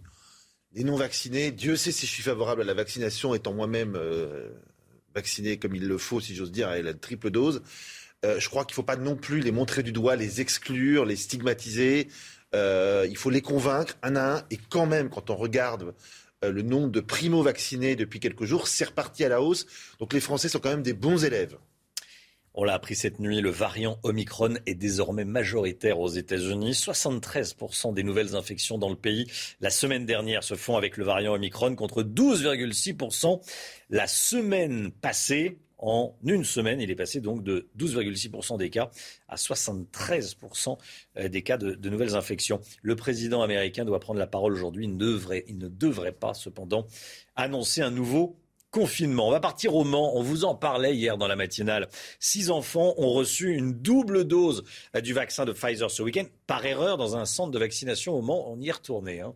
Bon, la bonne nouvelle, c'est que ces enfants se portent bien. Un a souffert de fortes températures, mais depuis, tout est rentré dans l'ordre. Mais vous allez le voir que cet incident sème le trouble dans les esprits de certains parents. Reportage signé Michael Chailloux. Le centre de vaccination du Mans est installé dans un grand magasin qui a fermé ses portes en pleine zone commerciale. L'erreur de dosage samedi dernier divise les parents qui depuis viennent faire vacciner leur progéniture. Pas de souci, il faut faire confiance. La dernière doit se faire vacciner et du coup, euh, bah, je suis un peu réticente. voilà. C'était pas le cas avant? Non. C'est une équipe de professionnels, c'est géré par les sapeurs-pompiers de la Sarthe. Je leur fais entièrement confiance. Le surdosage a eu lieu samedi matin, juste avant la visite de Jean Castex, qui venait inaugurer la ligne de vaccination réservée aux 5-11 ans atteints de comorbidité. Six enfants ont reçu une double dose, 20 mg au lieu de 10. Un seul a développé une forte température jusqu'à 39 degrés 4. L'ARS plaide l'erreur de manipulation. Avec un flacon, on peut faire 10 vaccins. Mais à ce flacon-là, on ajoute un diluant. C'est à la fois dans l'extraction de la dose du flacon et avec l'ajout du diluant, où finalement, dans les seringues, se sont retrouvés plus de produits qu'il n'aurait dû y en avoir. Les six enfants concernés recevront malgré tout une deuxième injection. L'ARS affirme que sur place, toutes les procédures et la formation des personnels ont été revues. La question qui a fait polémique, le pass sanitaire sera-t-il bientôt obligatoire dans les entreprises? Hier, il y a eu des négociations pour le secteur privé. Aujourd'hui, ça sera pour le secteur public. Où en est-on aujourd'hui, ce matin, j'allais dire, Sibylle de lettres Écoutez, Romain, c'est par un amendement adopté pendant les discussions au Parlement sur le pass vaccinal que ce pass sanitaire en entreprise, il pourrait être instauré. Alors rien n'est acté pour l'instant, mais la décision pourrait être prise cette semaine par Jean Castex. Ce qu'on peut dire, c'est que l'accueil il a été froid, voire glacial par les syndicats qui étaient euh, réunis hier avec Elisabeth Borne, la ministre du Travail. Le premier argument, il est simple, c'est qu'une loi, elle met du temps à être mise en place et qu'il est urgent de lutter contre l'épidémie dès maintenant. Philippe Martinez de la CGT juge par exemple cette mesure absurde et inefficace. Côté euh, patronat, on pointe le casse-tête pour mettre en place et pour contrôler au quotidien ce passe en entreprise. Alors d'autres pistes ont été euh, évoquées comme renforcer le télétravail, 3 à 4 jours par semaine, une plus forte mobilisation sur site de la médecine du travail ou encore l'interdiction des réunions en présentiel. Des pistes qui, elles, ne nécessitent aucune loi et donc pourraient être mises en place très rapidement. Aujourd'hui, c'est la ministre de la fonction publique, Amélie de Montchalin, pardon, qui consulte les syndicats. Oui, euh, voilà, hier le privé, aujourd'hui la, la, fonction publique. Écoutez ce qu'en disait un membre du gouvernement, Sophie Cluzel, secrétaire d'État auprès des personnes handicapées. Elle était avec nous sur le plateau à 7 heures. Les négociations sont en cours. Elisabeth Borne a reçu les entreprises privées. Amélie de Montchalin reçoit aujourd'hui euh, les, les, organisations syndicales publiques.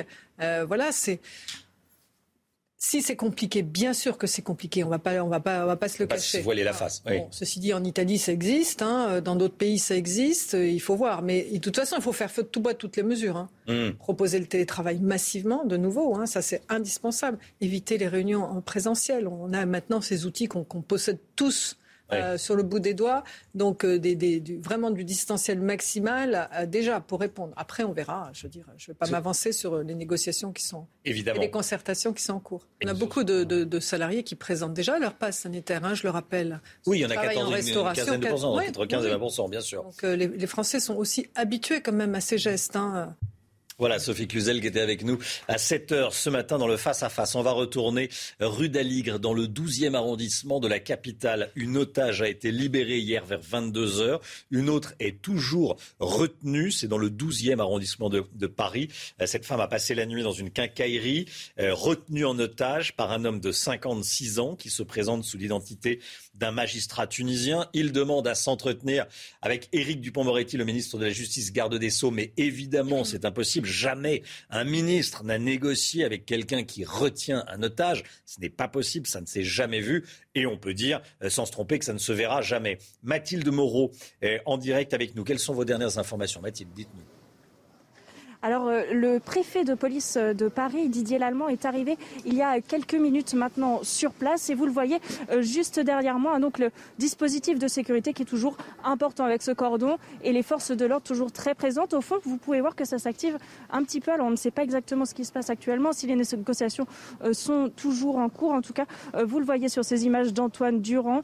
Donc, les forces de l'ordre toujours très mobilisées ici, rue d'Aligre, dans le 12e arrondissement de Paris. Alors, cette prise d'otage a débuté euh, vers 15h30 hier après-midi.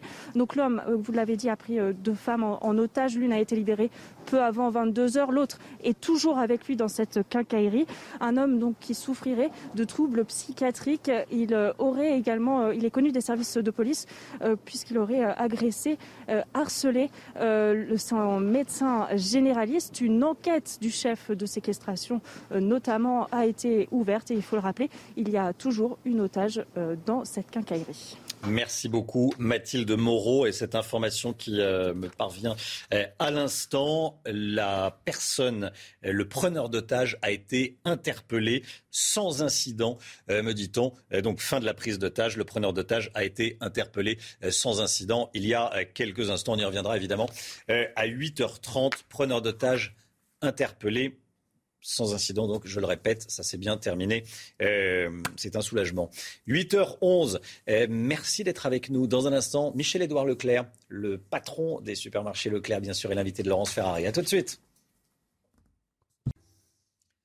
C'est News, il est 8h16. Bienvenue à tous. Laurence Ferrari, vous recevez ce matin Michel-Édouard Leclerc. Bonjour, Michel-Édouard Leclerc. Bonjour, Laurence. Bienvenue dans la matinale de CNews. On va parler de pouvoir d'achat. C'est la principale préoccupation des Français en cette fin d'année. Ils sont en train de toucher la prime inflation de 100 euros. Vous êtes venu il y a quelques semaines ici sur ce plateau en me disant que votre grande inquiétude, c'était l'inflation et donc la hausse des prix. Est-ce que vous êtes moins inquiet ou est-ce que vous êtes plus inquiet sur ce registre Je suis inquiet pour l'année prochaine pour l'inflation. C'est l'inflation qui nous arrive maintenant.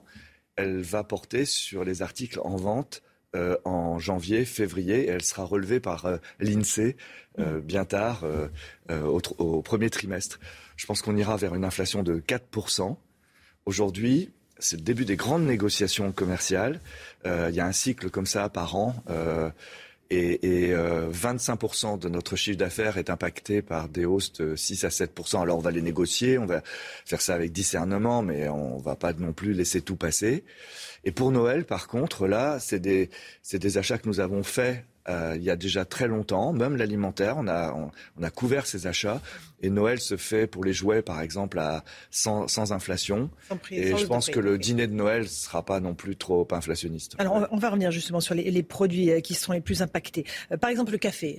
on sait qu'il y a une hausse du prix en raison de voilà, la baisse de la production. Qu'est-ce que ça donne dans vos rayons? D'abord, je ne sais pas si tout est vrai. Hein. C'est tous les fournisseurs de café, de chocolat arrivent avec des hausses jusqu'à 30%, 40%, euh, prétextant de la hausse de la matière première, du café, prétexte Robusta, Colombie, prétextant aussi de la hausse des emballages, les papiers, l'aluminium. Et donc, quand on les on regarde les mercuriales, c'est vrai que ça fait des hausses considérables. Donc ça, c'est pour le jour d'après mais ça commence déjà petit à petit.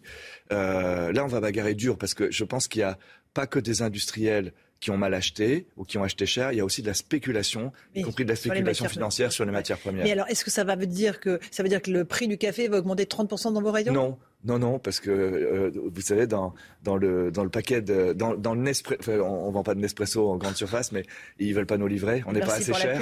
Mais, mais euh, euh, la, valeur café est, est, faible par rapport au marketing. Hein, mm. Donc là aussi, une raison de. De, de, négocier durement. Encore un autre produit qui est susceptible d'avoir une hausse, les pâtes, c'est la, base de l'alimentation. Hein. C'est fait. Comment est-ce que il y a déjà une, une hausse, de combien 15%, une autre 20%. Euh, ça frite encore avec des géants comme Panzani, euh, Barilla, je crois que c'est fait. c'est la, hausse du blé dur qui, qui, a introduit tout ça. si on suit tout le monde, tout le monde a raison à la fin, celui qui est le cochon de payant, c'est le consommateur. Donc, je dirais que quel que soit l'argumentaire, de toute façon, notre boulot, c'est pas simplement d'empêcher l'inflation, c'est de la temporiser, c'est de la modérer, c'est de la diluer. Le vrai métier de la distribution aujourd'hui, c'est de se mettre d'accord avec l'industriel pour que ça n'impacte pas comme ça euh, euh, sur le salaire mensuel euh, des salariés. On est en pleine fête de fin d'année. Est-ce que sur l'alimentation, vous notez un, boom, un rush sur tel ou tel produit? Est-ce que les Français se font plaisir ou pas pour ces fêtes de fin d'année alors que le climat est très pesant? On va parler du Covid dans un instant. Alors le climat est pesant du fait du Covid. On sait qu'il va y avoir de l'inflation, donc des revendications salariales ou en tout cas des problèmes de pouvoir d'achat. Mais pour le moment, euh, de la distribution, de chez Carrefour, de chez Intermarché, de chez Leclerc. La croissance, euh, euh, elle est venue de la consommation. on a fini les foires au vin, nous, Leclerc, numéro un des foires au vin. On en était le créateur déjà il y a 40 ans, hein, avec des hausses de 10%. Donc c'est, vous voyez, les gens ont stocké, le, public a aimé. Alors il y a des restaurateurs peut-être qui ont acheté aussi. Hein. le textile, on disait que le textile était le secteur sinistré. Euh, Leclerc est devenu le premier distributeur de textiles en France, euh, juste avant Kiabi et avant Carrefour. Euh, Leclerc a une marque qui s'appelle Tissaya, Carrefour a une marque qui s'appelle Tex. Ces marques populaires marchent très très bien. Et d'ailleurs, je vous invite à aller voir l'exposition qui a lieu aux Arts Déco, qui montre que Monoprix Prise Unique, dans l'histoire du textile, a, aussi joué un, grand rôle. Il n'y a pas que le luxe, il n'y a pas que, que la mode. Et ce textile, il est fabriqué en France ou il est fabriqué Et ce textile à l'étranger? majoritairement fabriqué à l'étranger depuis 40 ans. Mhm. Et aujourd'hui, euh, on essaie de le fabriquer, même en Bretagne. Il y a une marque qui s'appelle Braise Mode. Euh, ils m'ont envoyé plein de, de, mails sur mes réseaux sociaux parce que je n'avais pas assez parlé d'eux. Donc voilà, c'est fait. Euh, mais on sait très bien qu'il y aura un Savoyard, en Bretagne, on fait du très beau textile. Bien sûr, mais on sait qu'il y aura un surcoût majeur à fabriquer en France et que les produits que vous importez, évidemment, de Chine ou d'Inde, sont 10 fois, voire 30 fois moins chers. Oui, mais ceci dit, avec les taxes qui vont être mises en place dans le cadre de la COP26, de tout ce qui va venir après, des taxes pour rééquilibrer euh, les conditions sociales de production, des taxes pour rééquilibrer euh, l'émission de carbone. Je pense que ça vaut vraiment le coup. Et là, le, le Montebourg, il la chante haut et fort. Il est solitaire. Il pas le seul. Mais il a raison de, de, de on doit tous se mettre sur un projet de réindustrialisation en France. Je vous rappelle que c'est pas nous qui sommes allés euh, acheter en, Asie comme ça, c'est les fournisseurs français qui étaient partis, euh, qui ont délocalisé, qui ont délocalisé d'abord au Maghreb, puis après euh, en Asie. Et maintenant, revenez les usines, revenez, les Français veulent travailler. On a des, on a des, travailleurs qualifiés, et, mais il faut dix ans, il faut dix ans pour refaire. Et ils sont pas prêts à payer dix fois plus cher non plus pour un produit qu'ils pourraient avoir dans vos magasins un prix. non, mais une fois que c'est bien ancré dans dans le désir de social, dans le désir collectif, euh, je pense que ça va aller assez vite, la réindustrialisation. Un petit clin d'œil aux écolos, est-ce qu'il y a une chute des achats de foie gras ou pas du tout dans vos magasins? Non, j'étais énervé qu'ils aient dit ça juste au moment où pour les éleveurs c'était un peu les dégueulasse de, de, de, mettre le drapeau rouge devant les éleveurs. Euh, et puis ils rament avec en plus le SRAS, hein, les producteurs de canards et tout. Mais le maire de, je crois, le maire de, Lyon a été assez élégant et euh, il a expliqué que ce n'était pas une mesure de police, que c'était le choix de sa ville euh, ou le choix de la ville de Grenoble. Et au fond, euh, il a donné du temps au temps et c'est bien parce que je suis d'accord avec lui euh, et avec les partisans du bien-être animal. Il est très important de regarder comment ça se passe. On voit avec les films de L214 qui se fait un peu n'importe quoi. Mais en même temps, il faut faire avec les populations concernées, avec les producteurs. Et ça, c'était bien. Et les Français ne boudent pas le foie gras et l'achètent en ce moment même. Et les Français font la fête, là. C'est incroyable ce qu'ils achètent, ce qu'on ah achète. Racontez-nous. Ah, c'est 3 kilos en plus assurés, là. C'est mais euh, ils se font plaisir. C'est des achats plaisir. Ils achètent beaucoup de jouets. Ils achètent beaucoup de jouets utiles. Euh, c'est beaucoup d'écrans, beaucoup de. Ils achètent euh, de la bonne nourriture. Euh, de la cuisine traditionnelle. il va y avoir une vie en, famille et c'est pour ça d'ailleurs que nous avons fait cette opération de, prix carburant euh, à prix coûtant. C'est que vous la, vous la, prolongez, vous la refaites pour les fêtes de fin d'année. les vacances de Noël et jusqu'au 2 janvier.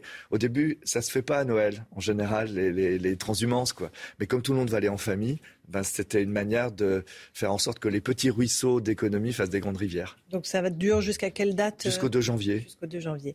Euh, Est-ce que, encore une fois, la crise du Covid euh, qui euh, déferle sur nous avec cette cinquième vague, éventuellement le variant Omicron qui pourrait provoquer une sixième vague en janvier, euh, va plomber euh, Alors là, simplement l'organisation euh, de vos supermarchés, de vos hypermarchés, en sachant que ben, parfois il y aura peut-être euh, des salariés qui seront malades. Euh, si le variant est aussi euh, transmissible qu'on l'annonce, il pourrait y avoir une désorganisation des entreprises. Est-ce que vous êtes préparé à ça? Oui, on a une cellule de crise qui est très agile, très pushy. On a changé d'ailleurs nos modes, on s'est mis en mode beaucoup plus militaire. On a euh, un observatoire assez rapide de, de- qui remonte très vite ce qui se passe dans les magasins. On passe pas son temps à se poser la question si c'est bien ou si c'est mal. On suit les préoccupations sanitaires, on s'adapte et on prépare euh, les salariés. Alors au siège déjà, euh, on voit bien avec le télétravail, parce que le télétravail ça concerne surtout les, les sièges des entreprises, parce que le télétravail dans les magasins, il faut que tout le monde soit à son poste, les caissières, les, les- ceux qui remplissent les rayons. Hein, Donc au siège, on, on anticipe très vite qu'à partir du 15 janvier, on sera au euh, vaccinatoire. On se fait pas d'illusions. Hein, c'est et par contre dans les magasins, s'il y avait des gens qui avaient le Covid, euh, il va falloir beaucoup euh, beaucoup plus, de flexibilité. Mais je vous rappelle que la distribution a eu très peu de clusters. Paradoxalement, alors qu'il y a beaucoup de monde qui passe par les magasins, nos, nos- le respect des gestes barrières, euh, euh, le contrôle, euh, l'autocontrôle a, a plutôt produit des bons effets. Et concernant vos salariés, vous leur demandez déjà le pass sanitaire ou pas? Ou ça sera une des mesures peut-être On envisagées applique avec la le loi, on gouvernement? le demande pas, on le devance pas, mais on applique la loi. Ouais. Donc aujourd'hui, on ne demande pas le pass sanitaire. Et en ce qui concerne le pass vaccinal, pareil, vous êtes favorable à ce pass vaccinal? Bah, de toute façon, si l'épidémie euh, explose, on sera plus dans les états d'âme, on sera dans le, en mode combat. Et à ce moment-là, oui, ce sera le pass vaccinal. Moi, j'ai pas d'état d'âme.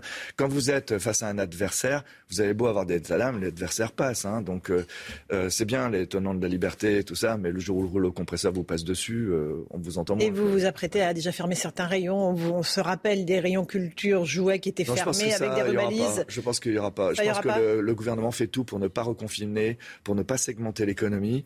Et, et au fond, euh, dans nos salariés, euh, au niveau des salariés, il n'y a pas d'antagonisme exprimé, il n'y a pas de revendication exprimée, euh, de refus de passe de, de passe vaccinatoire, etc. Je pense qu'on on est pris. Nos salariés sont comme tous les Français conscients que s'il y a une nouvelle vague, et de toute façon, il y aura une sixième vague, une septième vague, une huitième vague. Nous, Bretons, vous savez pas ça, les Savoyards, mais nous, vous êtes Savoyards. Absolument. Euh, Voilà. Donc vous Je avez des crues. Vous, vous avez des crues. Nous, nous avons des vagues. À partir du moment où on a dit qu'il y a une première vague, on s'est attendu à ce qu'il y en ait d'autres. Et donc, après, elles sont pas toutes. euh, C'est la septième vague en général qui est la plus dangereuse. Alors, Voilà. elle est encore, elle est encore Donc, à on se venir. prépare. Euh, euh, juste un tout petit mot de- des estimations, des prévisions de la- l'inflation. La BCE pourtant a des chiffres beaucoup moins pessimistes que les vôtres. Elle est, euh, euh, pour l'année prochaine, elle dit qu'on sera à 2, 1,5%. Vous, vous nous dites 4. Oui, mais tout ce petit monde a des intérêts euh, divergents à agir. Euh, L'argent était gratuit, les États se sont endettés, les BCE rachètent les dettes des États à pas cher.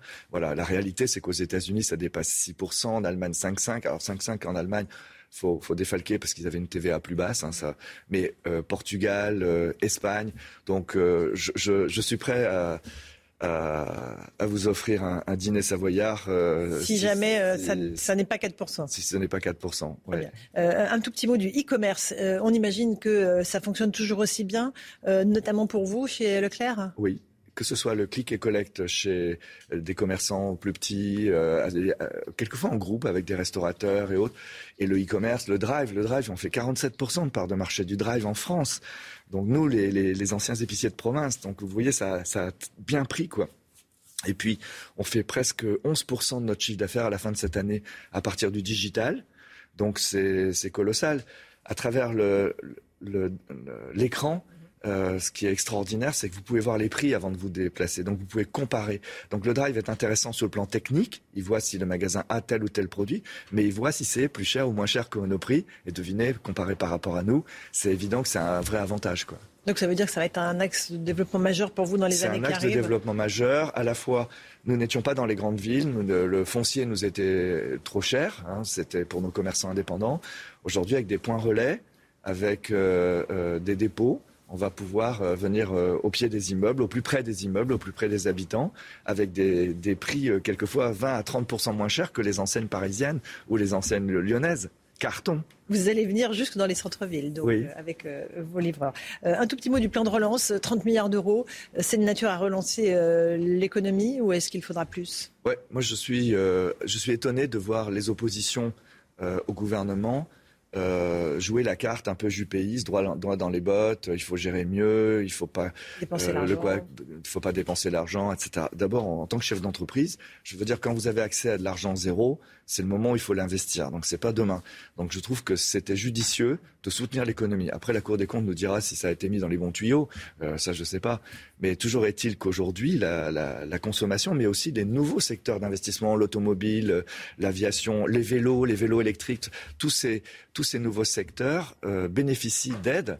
Euh, même tout le secteur des services dont on n'imagine pas les emplois qu'ils vont créer, euh, parce que quand on parle de vente à domicile, on fait travailler la poste, on fait travailler des filiales de, de tout- toutes ces boîtes en France sont aidées en ce moment, et ça fait émerger un marché. Et plus on amortira vite ce marché, euh, plus nos entreprises seront fortes. Il y a toujours un sujet autour des salaires, évidemment, euh, Oui. si l'inflation Je continue suis à d'accord avec Elisabeth Borne. Je trouve qu'il que y, a des- il y a des secteurs qui déconnent. Je trouve que c'est pas normal. C'est aux entreprises de faire le- l'effort les entreprises doivent faire des efforts quand elles sont aussi éloignées. Euh, elle, elle a ciblé euh, 70 euh, euh, pas branches, mais secteurs dans les branches qui ne sont pas au niveau des accords de branche euh, de leur propre branche. Donc il faut qu'ils se ramènent vers le SMIG, euh, que ce soit les coiffeurs, les vigiles, euh, dans la restauration. Je pense que c'est une réalité. Quant à nos, à nos propres métiers, aujourd'hui, nous n'avons pas trop de mal euh, à recruter euh, aujourd'hui dans chez Leclerc. On va recruter 3000 personnes. Par contre, ce sont des nouveaux métiers. Là, nous avons des efforts d'investissement à faire en formation, en formation apprentissage, en formation alternance, euh, parce que les métiers explosent, ils évoluent. C'est la logistique. euh, euh, c'est, ce sont, mais c'est des métiers très. Je suis président d'une école de commerce qui s'appelle Neoma, et je me rends bien compte que les jeunes n'allaient plus vers le commerce. Or, le commerce, c'est un secteur d'avenir. Merci beaucoup Michel Edouard Leclerc d'être venu en cette fin d'année. Joyeux Noël à vous euh, et à vos proches. Euh, merci à vous d'être venu. À vous Romain Desarmes pour la suite de la matinale. Joyeux Noël à toute votre équipe. C'est News, il est 8h31. Merci à vous, Laurence Ferrari, à votre invité, euh, Michel Édouard Leclerc. Restez bien avec nous. Beaucoup d'actualités, évidemment. Ce matin, on vient de passer la barre des 3000 cas en réanimation. Le variant Omicron est en passe de devenir majoritaire. On va en parler dans un instant avec Jean-Paul Stahl, professeur émérite de maladies infectieuses à l'Université de Grenoble. Merci beaucoup d'être en direct avec nous ce matin et à tout de suite. Klaus Kinsler, professeur d'allemand à Sciences Po Grenoble, vient d'être suspendu par sa direction. Il était en direct avec nous à 7h50. Il refusait de mettre sur le même plan le racisme et l'antisémitisme d'un côté et l'islamophobie de l'autre. On y revient ce matin. Et puis une bonne nouvelle, tiens, euh, pour les automobilistes, on va en parler avec vous, Eric de Ritmaten. Euh, le prix de l'assurance auto diminue en France. hein, on le voit depuis le début de la, de la matinale. Ça ravit ceux qui ont une voiture, bien sûr, et qui payent une assurance. C'est une première après plusieurs années de hausse consécutive. La dépense moyenne d'assurance, 641 euros. Mais on va voir que dans certaines régions, c'est un peu plus. Forcément, c'est une moyenne. Et dans d'autres, c'est un petit peu moins. Euh, on vous l'annonçait dans le journal de 8 heures. Le preneur d'otage du 12e arrondissement de Paris a été interpellé sans incident. C'est une information CNews qui a ensuite été confirmée par le ministre de l'Intérieur, Gérald Darmanin, Chana. hein. Une otage avait été libérée hier à 22h. Une autre était toujours retenue ce matin rue d'Aligre dans le 12e arrondissement. Elle a donc été libérée saine et sauve. Le preneur d'otage est un homme de 56 ans. On va rejoindre tout de suite Mathilde Moreau sur place. Mathilde, quelles sont vos dernières informations? Et bien, comme vous pouvez le voir euh, sur ces images d'Antoine Durand, euh, la situation donc euh, commence à redevenir à son calme. hein. Les policiers, les forces de l'ordre rangent l'ensemble de leurs affaires. Donc après cette interpellation de ce mm, homme hein, âgé de 56 ans qui donc aurait des troubles psychiatriques. Il aurait notamment, il est connu des services de police pour avoir harcelé son médecin généraliste. La piste terroriste donc avait été totalement écartée. Euh, semblerait, enfin, il y a également euh, une enquête ouverte du chef euh, donc de séquestration. Et donc on le rappelle, donc l'otage a été libéré, saine et sauve ici. Et puis vous le voyez encore sur ces images, donc les forces de l'ordre qui continuent de ranger les, leurs installations. Merci beaucoup Mathilde Moreau en direct. Les derniers chiffres de l'épidémie en France, on les regarde ensemble. La barre des 3000 patients en réanimation a été franchie ces dernières heures. 3025 patients exactement, 89 de plus en 24 heures. 15 075 nouveaux cas confirmés en 24 heures et 224 décès ont été recensés à l'hôpital. Le chiffre du mardi en termes de nouveaux cas est toujours euh, un petit peu plus faible que le reste de la semaine parce qu'il y a, le, euh, problème du dimanche où ça n'est pas comptabilisé. Demain, ça devrait être plus. Euh, est-ce qu'on doit s'attendre à un nouveau confinement en France? Écoutez la réponse du porte-parole du gouvernement. Il n'exclut aucune possibilité. C'était chez nos confrères de France 2. Je dis toujours que j'exclus jamais rien par principe. C'est ce que j'ai appris en tant que porte-parole du mm. gouvernement depuis deux ans. Parce qu'on le voit, cette épidémie, elle a encore plus d'un tour dans son sac. Elle continue à surprendre le monde entier. Mais ce que je sais, encore une fois, avec certitude, c'est que quand on fait des efforts, quand on est responsable, et les Français l'ont toujours montré, ça paye et qu'il n'y a pas de fatalité vis-à-vis de ce virus. Ce variant est nettement plus contagieux que tout ce qu'on a connu. On estime qu'il se développe 70% plus rapidement euh, dans les cellules de l'organisme que les variants euh, précédents et que tous les deux à trois jours, le nombre de cas Omicron double. Et on voit une progression absolument foudroyante euh, au Royaume-Uni, dans d'autres pays. Ça, c'est la mauvaise nouvelle. Le point d'interrogation, c'est la part de cas graves qui nécessitent une hospitalisation. Sur ce point-là, on a encore des informations différentes selon les pays où le variant circule qui nous proviennent et on regarde très attentivement ce qui se passe euh, dans ces pays. Et la bonne nouvelle, parce qu'il y en a une, c'est que le rappel de vaccination est efficace face au variant Omicron. D'où la nécessité de faire son rappel. Voilà le porte-parole du gouvernement qui n'exclut rien. On est en direct avec Jean-Paul Stahl, professeur émérite de maladies infectieuses à l'université de Grenoble. Merci professeur d'être en direct avec nous ce matin dans la matinale. Bonjour. Euh, le variant Omicron, c'est ce qui inquiète tout le monde. Euh, qu'est-ce qu'on sait de ce variant euh, à l'heure qu'il est? Il semble se répandre à la vitesse grand V. Oui, alors ce qu'on sait de façon maintenant euh, certaine, c'est sa grande contagiosité. Il est 5 à 6 fois plus contagieux que le, que le variant Delta, qui lui-même était considérablement plus contagieux que la, souche originelle. Donc euh, oui, euh, l'extension de Omicron est, est, vraiment très très importante et on l'a vu quasiment dans tous les pays du monde maintenant. Mmh. Et on commence à le voir en France. 5 à 6 fois plus contagieux une personne infectée par ce variant peut en contaminer 10. Mais ça veut dire que toute la population française va être contaminée ou pas? Euh, non. les non vaccinés. Ah le vrai problème, c'est ça. Le vrai problème, c'est l'épidémie chez les non vaccinés ou les mal vaccinés. Euh, c'est ça, ça le vrai problème. Pour l'instant, avec les données que l'on a, euh, ça ne change rien chez, les, chez les personnes qui sont correctement vaccinées, c'est-à-dire qu'ils sont protégés des formes graves. Ça ne veut pas dire que certains d'entre eux, pas tous, hein, heureusement, mais, pas, mais une, une faible part des personnes vaccinées peut être porteuse euh, du, du, virus et éventuellement le, le, transmettre, mais ils ne font pas de formes graves, ils ne sont pas hospitalisés, sauf exception. Euh, donc, euh, donc de ce point de vue-là, c'est on a, on n'a pas de, il n'y a pas de changement. Et la consigne reste la même, c'est-à-dire vaccinez-vous. L'épidémie actuelle, les 200 et quelques morts journaliers qui, sont, qui sont constatés, ce sont des personnes non vaccinées c'est un avion qui s'écrase tous les jours. On redit exactement ce qui a été dit à l'occasion des, premières vagues, mais les, chiffres sont tout à fait similaires. Vous qui avez euh, un certain recul, qui êtes un, professeur euh, de médecine depuis plusieurs années, qu'est-ce que vous voyez venir et qui étudie évidemment cette épidémie? Euh, On va échapper au, reconfinement au mois de janvier ou pas? Ou, ou ça sert à rien de se voiler la face? Oh, Je crois qu'il faut s'attendre s'il n'y a pas un sursaut en termes de respect des mesures barrières, s'il n'y a pas un sursaut en matière de vaccination, euh, la solution, c'est effectivement un confinement. Euh, il n'y en a pas d'autre. Ou alors on accepte les morts. Euh, c'est une autre façon de voir les choses. Hmm. Mais on, en est là. Le, et le vrai, le vrai problème préoccupant, urgent, immédiat, c'est le 31 décembre. C'est le 31 décembre qui est l'occasion de contamination en masse euh, puisqu'on va mélanger à peu près inéluctablement des personnes qui sont immunisées et qui, elles, risquent pas grand-chose, euh, et puis des, personnes qui ne sont pas vaccinées. Donc là, il y a un vrai souci. je voudrais qu'on parle du vaccin Novavax qui a euh, reçu l'autorisation euh, euh, européenne. Qu'est-ce qu'on sait de ce nouveau vaccin? Est-ce que vous pourriez nous expliquer comment il fonctionne par rapport à Pfizer, le Pfizer BioNTech et le Moderna? Alors c'est un petit peu différent. C'est une technologie qui qui s'appelle un, vaccin à protéines protéines modifiées. il s'apparente un petit peu au vaccin qu'on connaît déjà très bien, qui est le vaccin HPV. Euh, le, vaccin contre le, cancer du col de l'utérus. Euh, donc on est dans une technologie qui est, connue, qui est maintenant parfaitement maîtrisée. On en connaît euh, l'innocuité, c'est-à-dire qu'il n'y a pas d'effet secondaire significatif avec ce type de technologie. Il n'y en a pas plus avec l'ARN messager, hein, je vous rassure tout de suite, mais bon.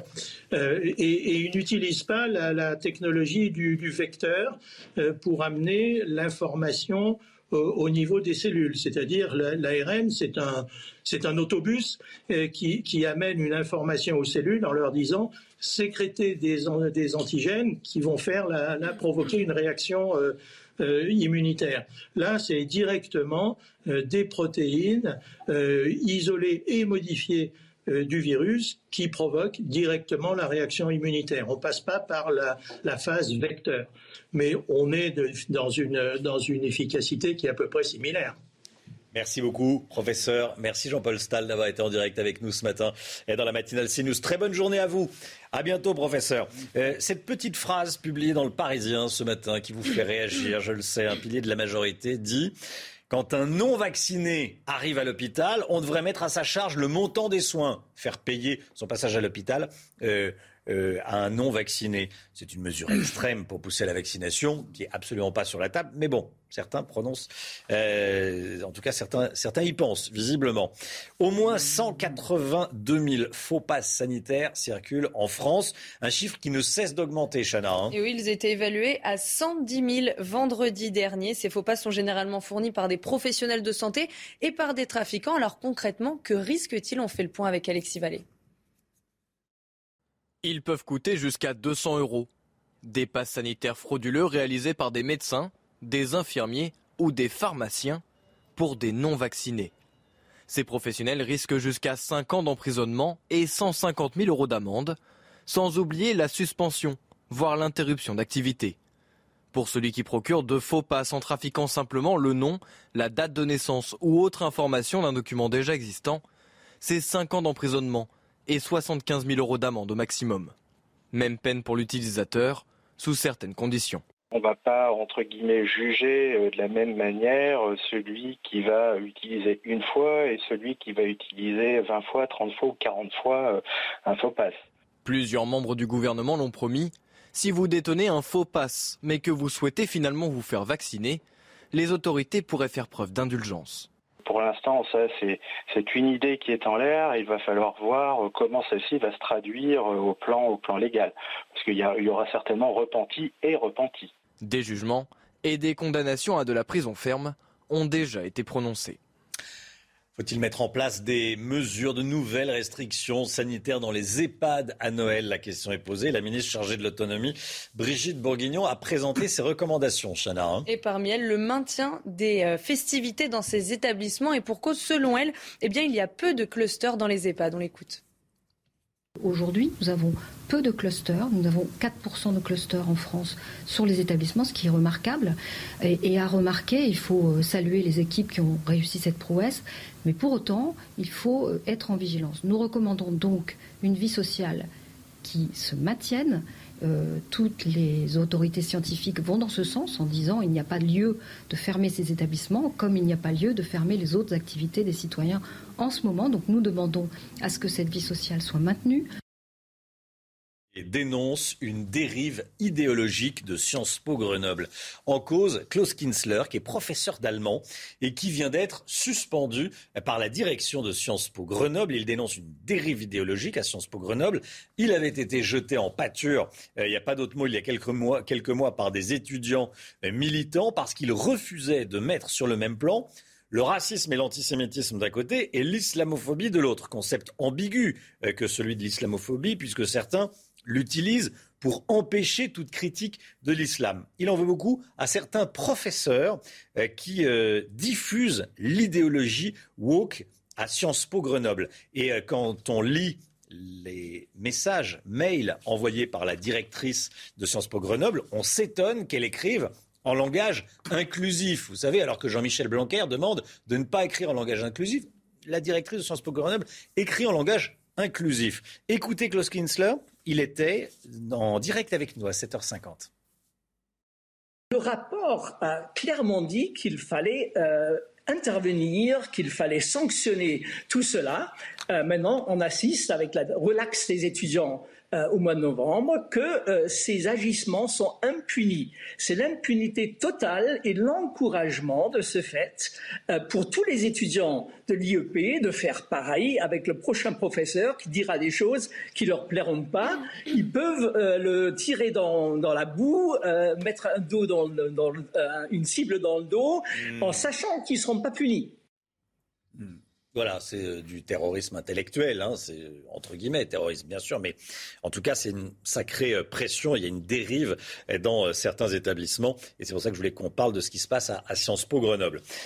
permanence incendiée, menaces de mort, intimidation, les agressions et menaces contre les élus connaissent une hausse de 80%, vous avez bien entendu, depuis le mois de juin, c'est ce que révèle le ministère de l'Intérieur. Hein. Une hausse qui s'explique notamment par les mouvements anti-vax et anti-pass sanitaire et vous allez le voir, Face à ces agressions, les élus semblent résignés. Kinson.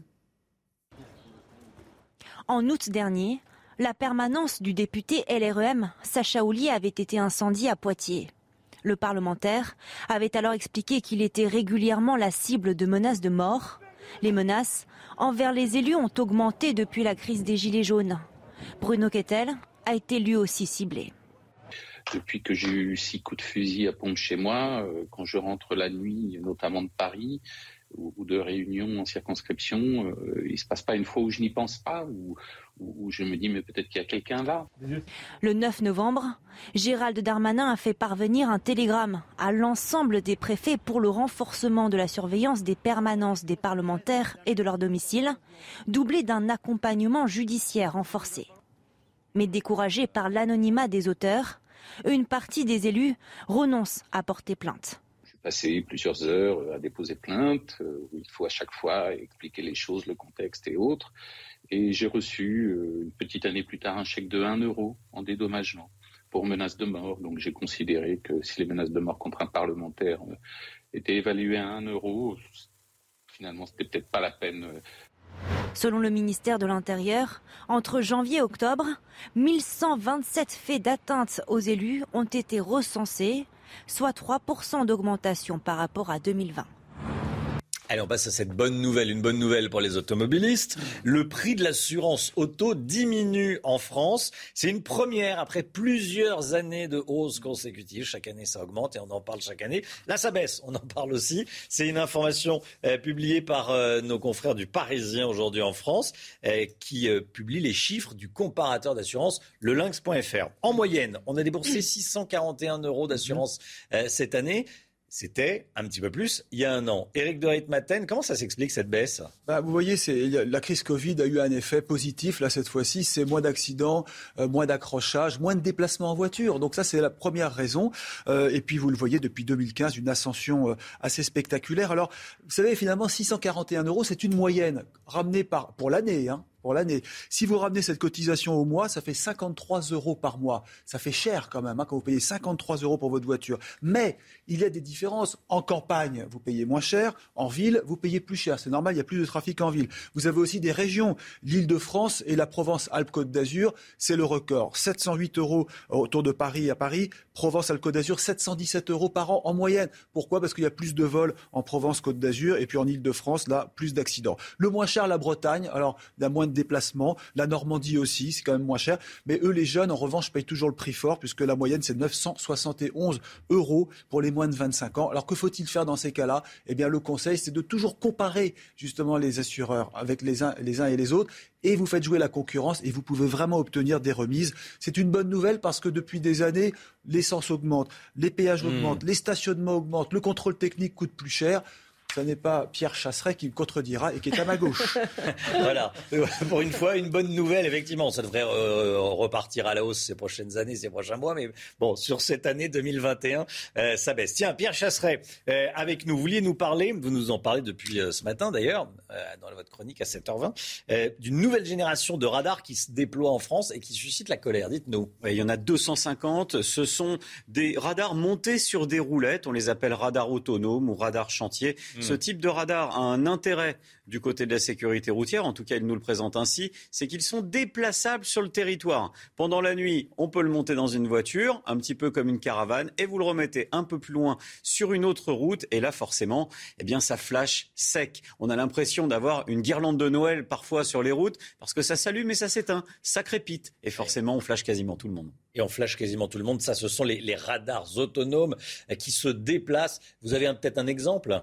Alors moi, je vous propose de partir là où il y a eu de la colère, parce que la colère, parfois, elle se justifie. Lorsque vous êtes notamment dans le Puy de Dôme, sur la départementale qui passe au sud-est de la ville de Vichy, eh bien là, vous êtes sur 3 km de portion à 80 km heure. On part de Vichy, on est à 80.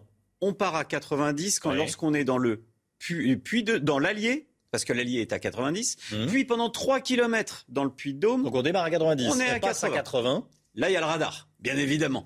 et ensuite, vous repassez à 90. Qu'est-ce qui change sur la route? Absolument rien. Exactement la même chose. La seule chose qui, dit, qui est différenciée, eh bien, c'est la limitation de vitesse parce que vous n'êtes pas dans le même département. Eh bien, ça, ça rend la règle inacceptée. Pour qu'une règle soit acceptée, il faut qu'elle soit respectable et acceptable. Pierre Chasseret. Merci Pierre. 8h50, restez bien avec nous sur CNews. On se retrouve demain matin avec Chana Lousteau. Sibylle Delettre nous a accompagnés ce matin. On était évidemment avec Eric de Ritmaten. On se retrouve demain, Pierre. Avec plaisir. Avec plaisir, nous aussi. Euh, plaisir partagé. Euh, restez bien sur CNews. Hein, cette information euh, qu'on vous donnait dès le journal de, 8 heures. Fin de la prise d'otage. L'homme a été interpellé. Il n'y a pas eu de blessés, heureusement.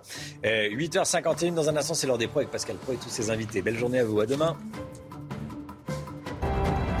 Tout de suite, Pascal Pro dans l'heure des pros.